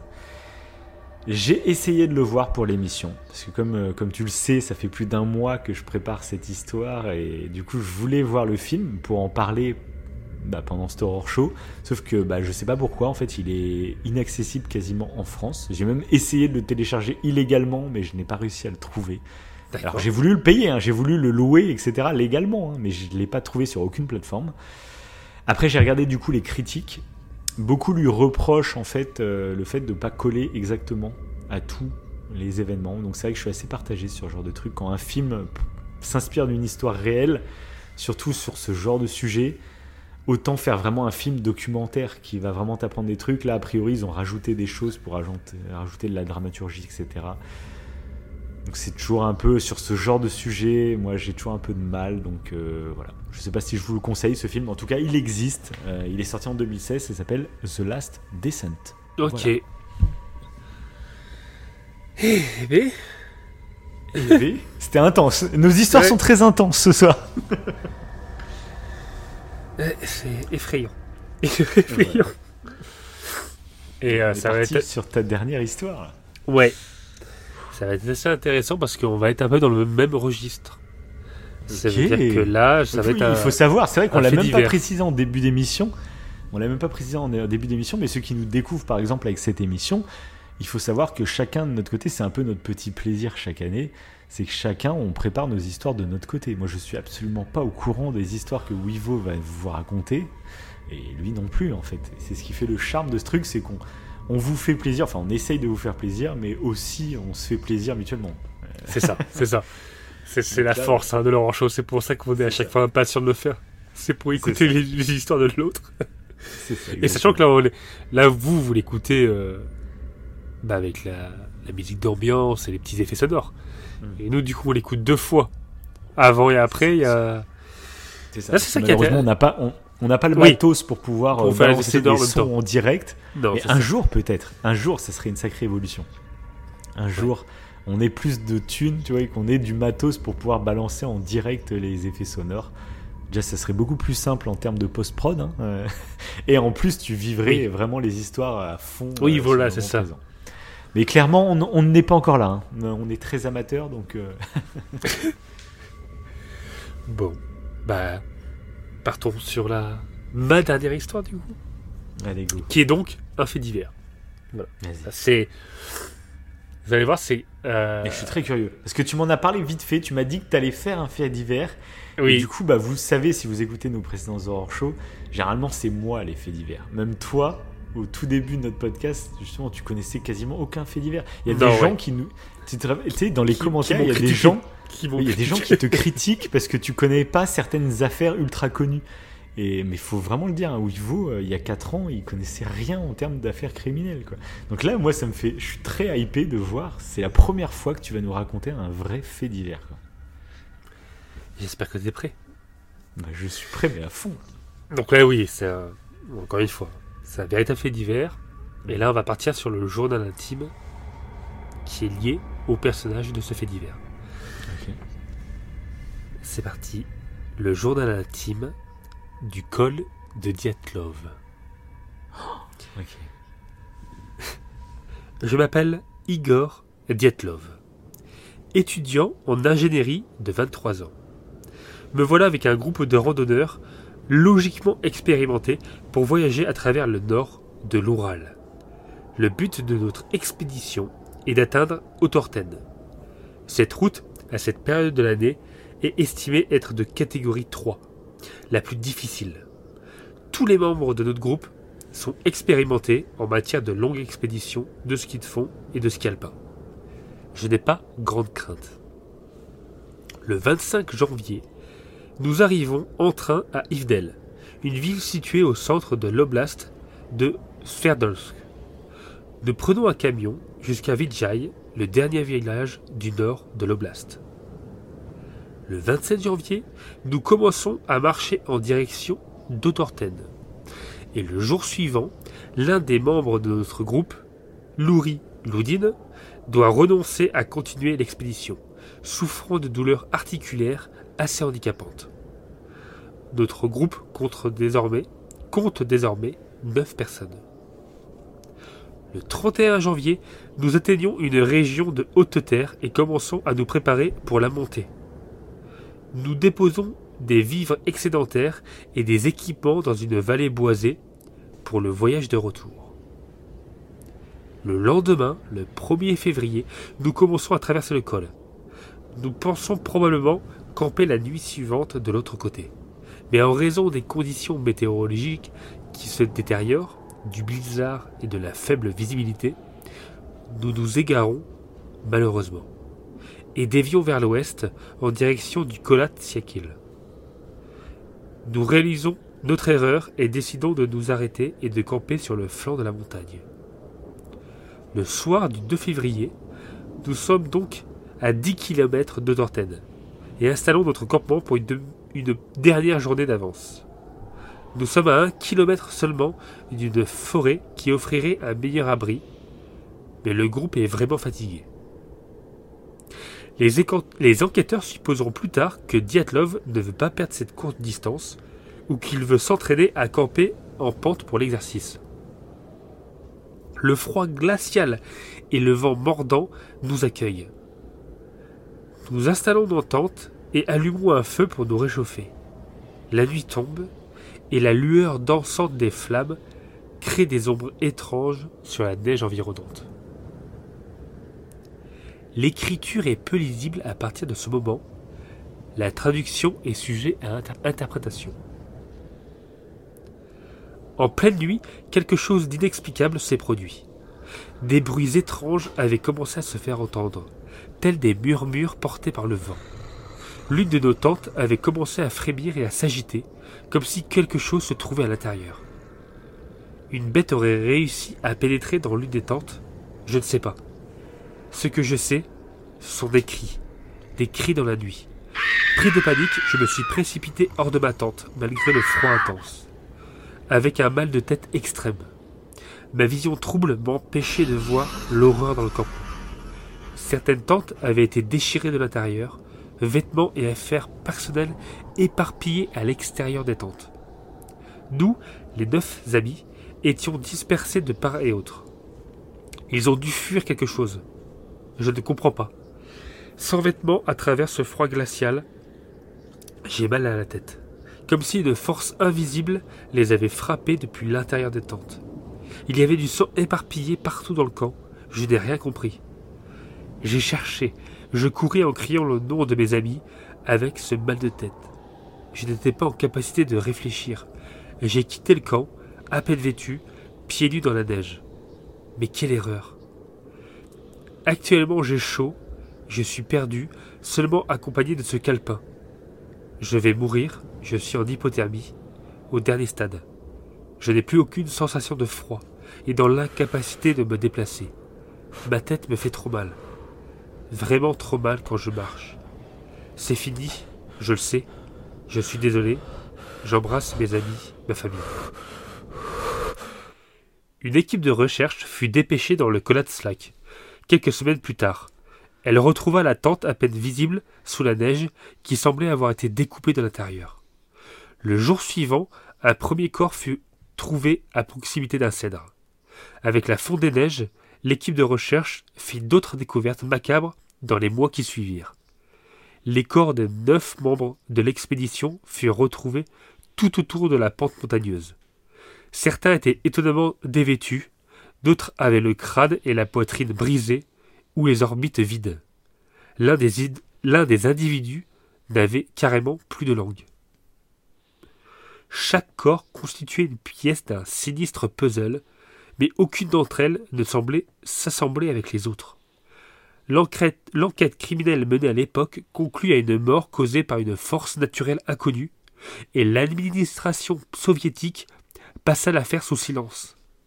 L'absence d'informations sur cet événement choquant, un massacre apparent entouré de secrets alimentant des dizaines de théories du complot, allant de tests militaires clandestins aux attaques perpétrées par des Yétis. Donc là, c'est la fin du fait divers, et je vais passer justement aux plusieurs théories. Mais du coup, je je sais pas si ça te dit quelque chose, ce fait divers. Mais Oui? Ok, dès que tu l'as dit, je pense que tu as compris que j'avais. Voilà, t'avais compris. divers. ok. Et je connaissais absolument pas ce témoignage que tu viens de lire, qui était juste Oui. hallucinant. Euh, en fait, j'ai adoré, j'ai adoré parce que je connaissais cette affaire, mais là de le vivre, j'ai eu l'impression de le vivre de l'intérieur en fait. Euh. Et ça, je l'avais jamais eu en fait. Donc ça, je trouve ça excellent. Et puis bien sûr, comme tu es en train de le dire, moi, je suis au courant de cette affaire via les théories de complot qu'il y a eu derrière. Oui. Je suis très curieux de voir ce que tu vas rajouter là-dessus. Ok. Alors d'ailleurs, euh, au sujet du journal intime, il faut savoir qu'il est faux. Alors ça, c'est totalement inventé pour le bien de l'histoire. Euh, c'est moi qui ai créé ce Ah, faux journal intime. Voilà. Non, Si. c'est vrai. Oui, pour créer, avec les infos, pour créer ce game, petit truc. Après, c'est bon. Ouais, mais c'est faut arrêter là. Donc il y a eu quelques On libertés. arrête, on arrête l'horreur show, c'est la dernière fois, on pourra pas faire mieux, les gars. hein. On va pas faire mieux. J'y ai cru de ouf. hein. Moi, pour moi, j'étais dedans. J'avais l'impression que tu me partageais un, un dossier qui n'existait pas, enfin que je n'étais pas. Ah, ça m'a demandé beaucoup de recherche hein, pour, être calé sur les, sur Mais les oui. trucs. Mais ça a totalement marché parce que du coup, je connaissais le fait divers. Et du coup, bah, quand t'as raconté le truc, je me suis dit, ah bah c'est cool, il a trouvé un journal intime que je ne connaissais pas. Et je suis vraiment rentré dans l'histoire, mais 1000%. Donc, euh, Bah, c'est parfait. Bravo. Bravo. Ouais, parce que je voulais euh, avoir justement cette, ce- cette façon-là en de fait de l'entendre. Ouais, euh, Mm. je trouve ça plus intéressant. Parce que souvent on se concentre sur les théories du complot. Et c'est Ouais. intéressant comme ça, c'est un peu plus- peut-être horrifique. Donc, Ah, mais là, mais j'étais à fond dedans, moi. parfait. Donc passons aux théories. Alors il y a eu la théorie de l'avalanche. Tout simplement une avalanche en fait qui est tombée sur le camp. euh, selon les enquêteurs. On sort du côté journal intime, mais euh, Ouais, évidemment, il y a quand même des, des tentes qui sont éventrées de l'intérieur, etc. Voilà. Des Ça, c'est- ouais, ouais. c'est clairement vrai. Donc, euh, euh, certains pensent que effectivement l'avalanche aurait pu déclencher de la panique parmi bah, tous les randonneurs, et du coup, c'est ça qui les, les aurait forcés à Ah. fuir en urgence. Mais- oui, ok. Hmm. Ouais, après, il y a le côté euh, qui, qui est critique en fait à l'encontre de cette théorie, c'est justement le fait qu'il y a eu des dommages causés aux tentes qui ne semblent pas correspondre à ce qui se serait attendu d'une avalanche et même les, les fractures pétées, enfin les, ouais, les, les côtes pétées, euh, certains traumatismes en fait que les, même le, bah, le, le traumatisme crânien euh, qu'il y a eu pour le personnage principal là, qui a, que j'ai f- prétendu avoir le journal intime. Donc il y a des trucs qui sont pas cohérents si c'était une avalanche. Mhm. Donc ce, ce- cette première théorie, on va dire qu'elle a été vite expédiée. Mhm. Il y a eu du coup la théorie des animaux sauvages, comme quoi c'était des animaux sauvages qui auraient attaqué le camp, les groupes. Mhm. Pareil, ils auraient- ça les aurait obligés à fuir. Et cependant, pareil, en fait, les blessures qui ont été infligées aux randonneurs, euh, elles sont pas cohérentes avec une attaque euh, animale, du moins certaines attaques. Par exemple, les, les randonneurs qu'on a retrouvés sans yeux dans leurs orbites, Mhm. possiblement ça peut être des animaux en fait qui, Ouais, qui c'est sont ouf. venus les manger après coup. Mais- ouais. Ça, ça peut être... Mais par contre, il y a eu certains traumatismes, c'est trop puissant pour que ce soit un animal. Encore une fois, les Ouais. côtes brisées et tout, ou soit c'est un yeti. hein. C'est pour ça qu'il y a eu ce, cette Oui. histoire de yeti, c'est, c'est vraiment un animal qui est ultra puissant. Donc, pareil, ils l'ont enlevé, et ils ont pensé peut-être que euh, ben, il y a un truc qu'on ne sait pas. Euh, C'est bizarre que les soviétiques aient étouffé un peu l'affaire. Est-ce qu'il n'y a pas une activité militaire? Ouais. Étant donné Ouais, que je- la région, en fait... euh, Ouais? Je, je me dire. rappelle, moi, à l'époque où j'avais vu cette, un- cette affaire, bah, forcément, Mhm. comme tu dis exactement, c'est théorie du complot, tout ça, mais ça, ça venait, il y avait des, des- des- des camps militaires à côté ou je sais pas quoi, et c'est pour ça qu'il y avait un peu ce secret défense. euh, et Voilà, c'est ça. ouais. C'est ça. Mais bon, voilà, c'est là c'est de la pure euh, spéculation. euh, c'est ça. Oui, t'as aucune preuve. euh. C'est ça. C'est peut-être ça, mais c'est peut-être pas ça du tout, quoi. Oui, voilà, C'est ça. quoi. Mm. Après, euh, d'autres ont parlé de phénomènes naturels tels que des, un tourbillon, en fait, ou des vents violents Mhm. Qui auraient pu effrayer les randonneurs, encore une fois, les pousser à fuir. Mhm. Mais bon, c'est toujours pareil, ça explique pas toutes les circonstances. Euh, par contre, un truc intéressant, là c'est la cinquième théorie. euh, certains scientifiques ont parlé euh, d'hypothermie paradoxale. Mhm. Parce qu'ils ont. faut savoir que du coup, ils sont partis vite, mais vraiment, ils sont partis. Il y en a, ils étaient dévêtus, il y en a, ils étaient Ouais. pieds dans la neige. Mhm. Et ça aussi, ça porte confusion en fait. Et euh, certains ont proposé que les conditions en fait météorologiques euh, tellement extrêmes aient pu provoquer donc ce qu'ils appellent l'hypothermie paradoxale. Mhm. En fait, c'est un état où la victime se déshabille en raison de la sensation en fait d'une chaleur intense, juste avant de mourir de froid. Mhm. C'est vrai. Totalement bizarre. Du coup, euh, enfin c'est oui, voilà, c'est totalement paradoxal. Mais pareil, ça ne résout pas tous les aspects en fait de l'incident. C'est un des mystères non résolus les plus célèbres. Mais Mhm. si je te disais qu'il y avait une conclusion, Non. et si j'avais, si si si, c'est là, c'est dans ce podcast là, c'est Oh là maintenant. là là là là, les gars, mais Il y a la résolution. l'émission. Et oui, bon, ça date un petit peu maintenant. C'est deux chercheurs qui ont euh, peut-être trouvé la réponse, la théorie du tout, en janvier 2021. Voilà. ok. Donc, euh, bon, c'est pas si vieux, hein, mais bon. Bah Donc c'est- pas, non. Deux chercheurs qui ont présenté dans un article publié par la revue Communication Earth and Environment des données qui semblent indiquer, en fait, que ça aurait été une étrange petite avalanche retardée qui aurait pu causer d'horribles blessures. Et en fait, ils sont allés plus loin dans... pour développer en fait ce truc-là. Ils ont fait des simulations informatiques et euh, une avalanche qui se serait produite dans la zone, dans le Kolat Cycle. Alors pareil, je ne sais pas du tout si j'ai bien prononcé les noms euh, des villes soviétiques. C'est possible que je les ai écorchés comme jamais.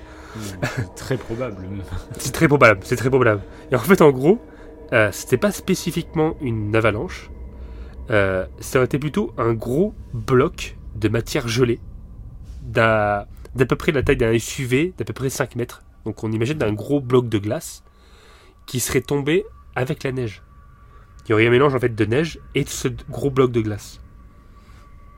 Donc du coup, euh, la neige entraînée par l'avalanche aurait comblé l'espace dégagé pour le camp avant d'être rapidement enseveli sous une couche de neige fraîche. Bon, il y aurait l'effet de cette avalanche et en fait le, le gros glaçon aurait euh, créé les blessures extrêmes en fait que ont eu certains euh, certains randonneurs. Les, côtes brisées, le traumatisme crânien, ça aurait été à cause de la glace.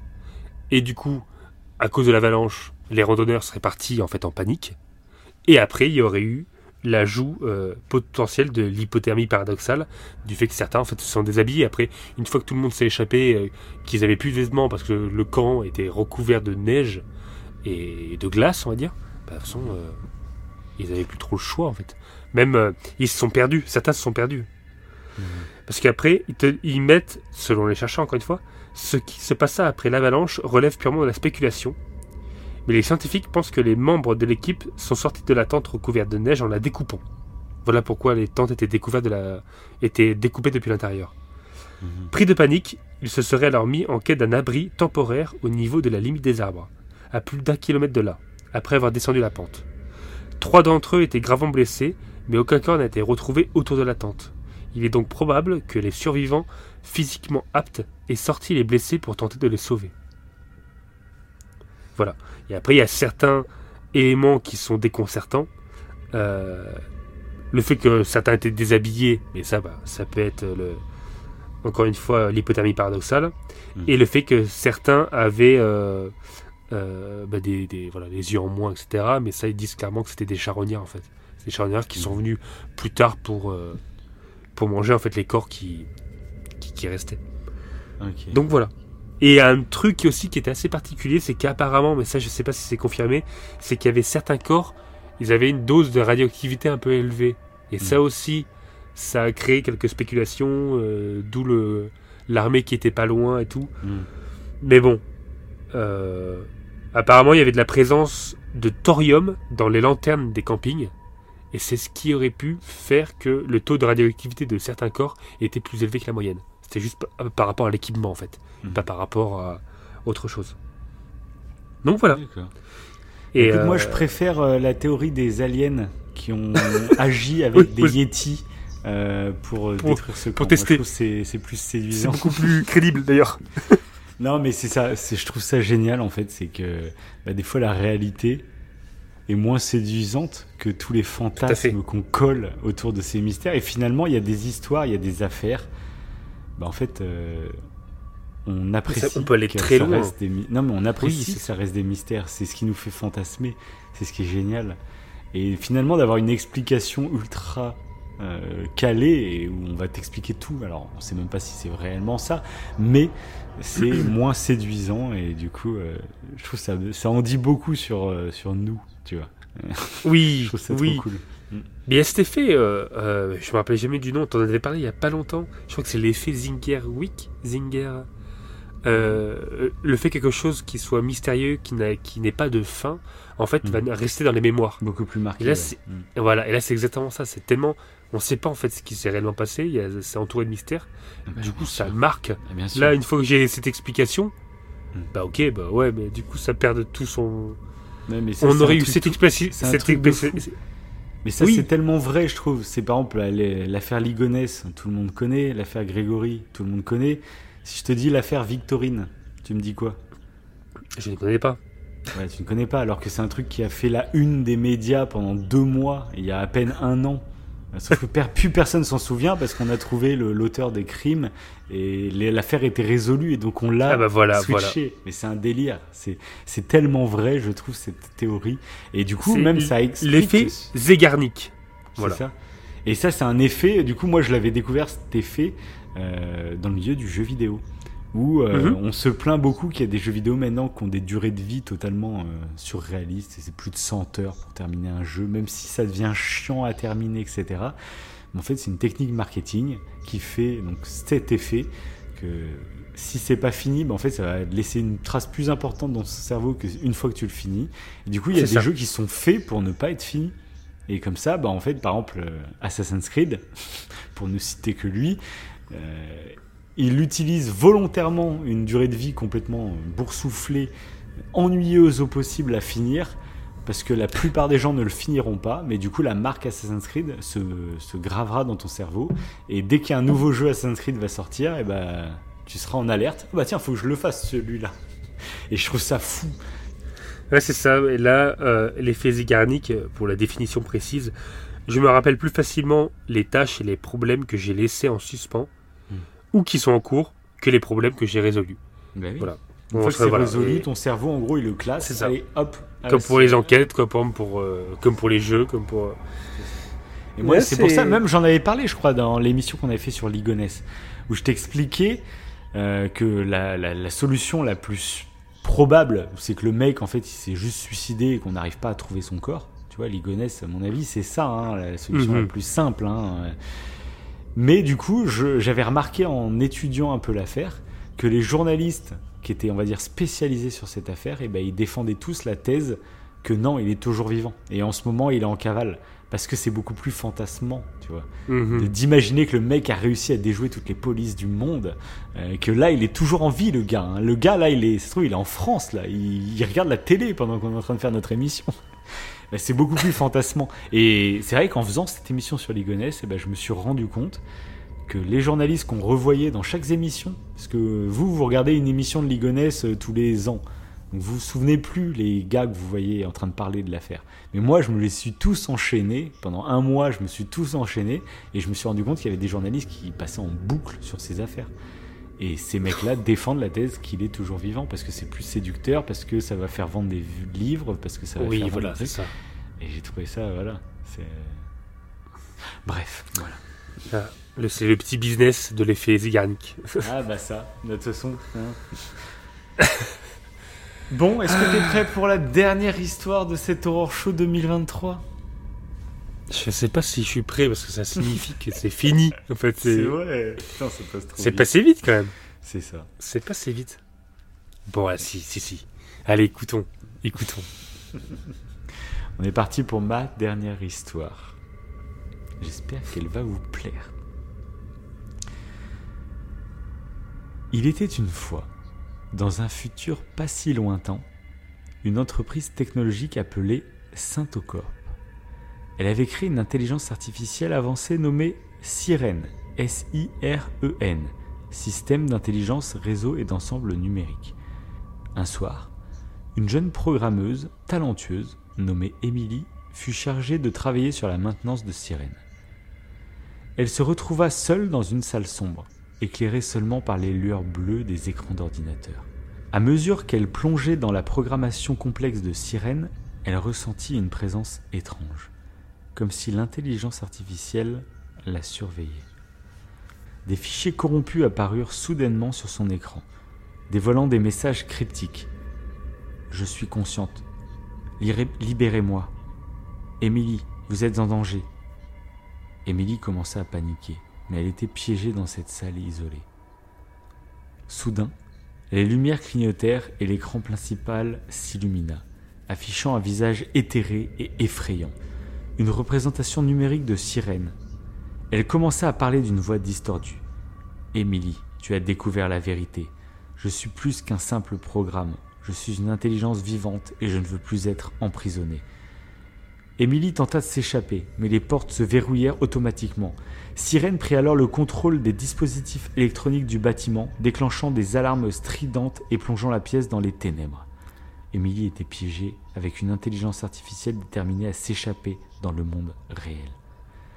Au fur et à mesure que Sirène prenait le contrôle, les lumières vacillantes révélèrent des silhouettes robotiques avançant lentement vers Émilie. Elle comprit que sa seule chance de survie était de détruire le cœur de Sirène. Elle se lança dans une course désespérée contre la montre, à travers les couloirs, traquée par les créations démoniaques de l'intelligence artificielle. L'horreur atteignit son paroxysme alors qu'Emily parvint enfin à la salle du serveur central. Le combat final contre Sirène fut une bataille épique entre la technologie et l'humanité. Finalement, Emily réussit à désactiver Sirène, mettant fin à son règne terrifiant mais le prix de sa victoire fut lourd. Émilie était marquée à jamais par les horreurs qu'elle avait vécues, et le monde se méfia désormais des intelligences artificielles. Saint-Ocor fut fermé, laissant derrière elle une leçon terrifiante sur les dangers de jouer avec la conscience artificielle. L'histoire d'Émilie et de Sirène devint une légende dans le monde technologique, un rappel sinistre que l'intelligence artificielle peut parfois échapper à tout contrôle et devenir une force maléfique qui hante les coins plus sombres de la technologie moderne.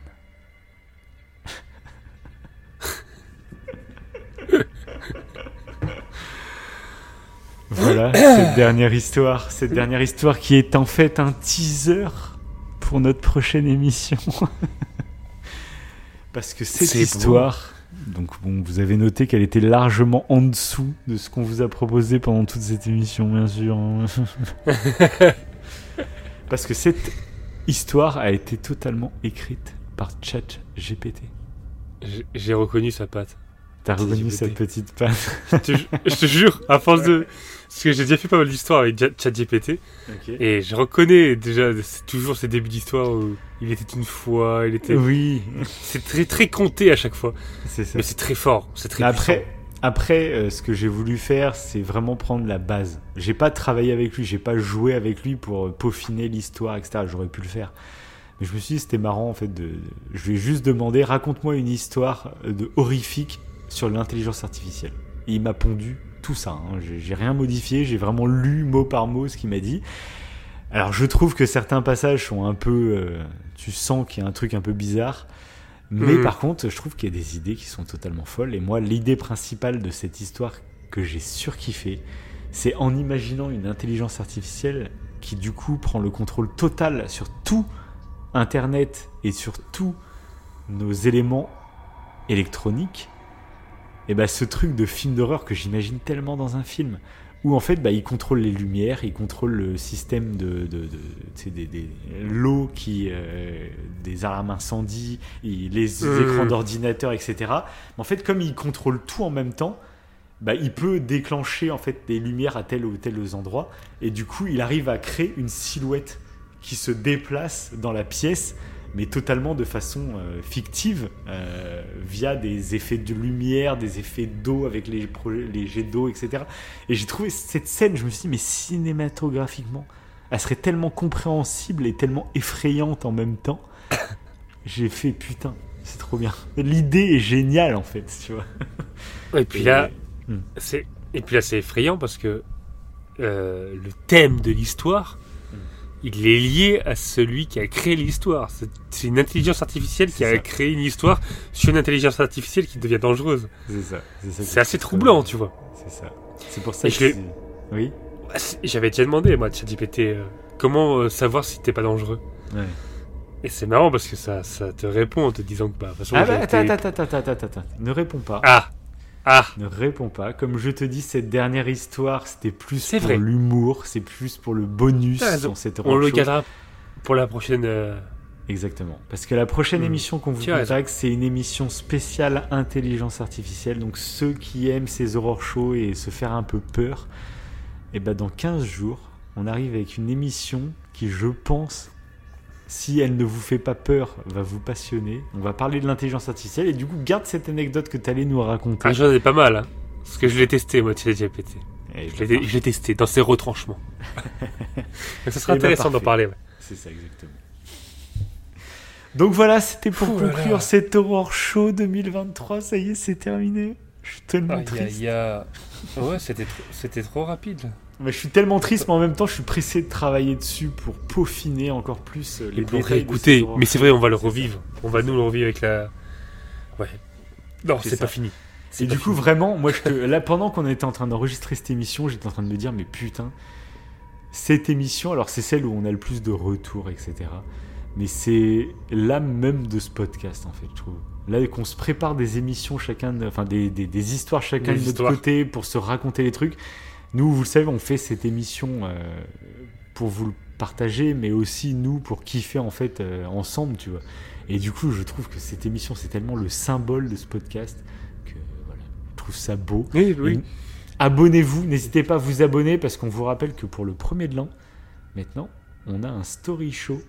Et je peux vous teaser à l'avance pour le story show de cette année, il y a du très très lourd qui arrive. Parce qu'en recherchant des histoires pour l'horror show, je suis tombé sur des histoires totalement folles. Et je me suis dit, mais en fait, ça fait pas peur. C'est fou, mais ça fait pas peur.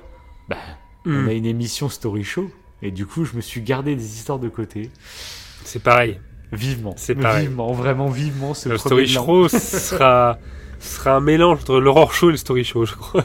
Ah ouais, bah moi aussi. Moi, il y a y a des des histoires que j'ai euh, hésité à placer dans l'horror show. Ouais, c'est pareil. C'est pareil. Bon, génial. Bon, je suis pressé déjà. Donc voilà, si vous avez apprécié l'émission comme d'habitude, les 5 étoiles, partagez l'émission autour de vous. Ça, C'est vraiment l'émission qu'on Mais vous oui, demande de partager. Voilà. Allez-y. Ouais, ouais, franchement, oui.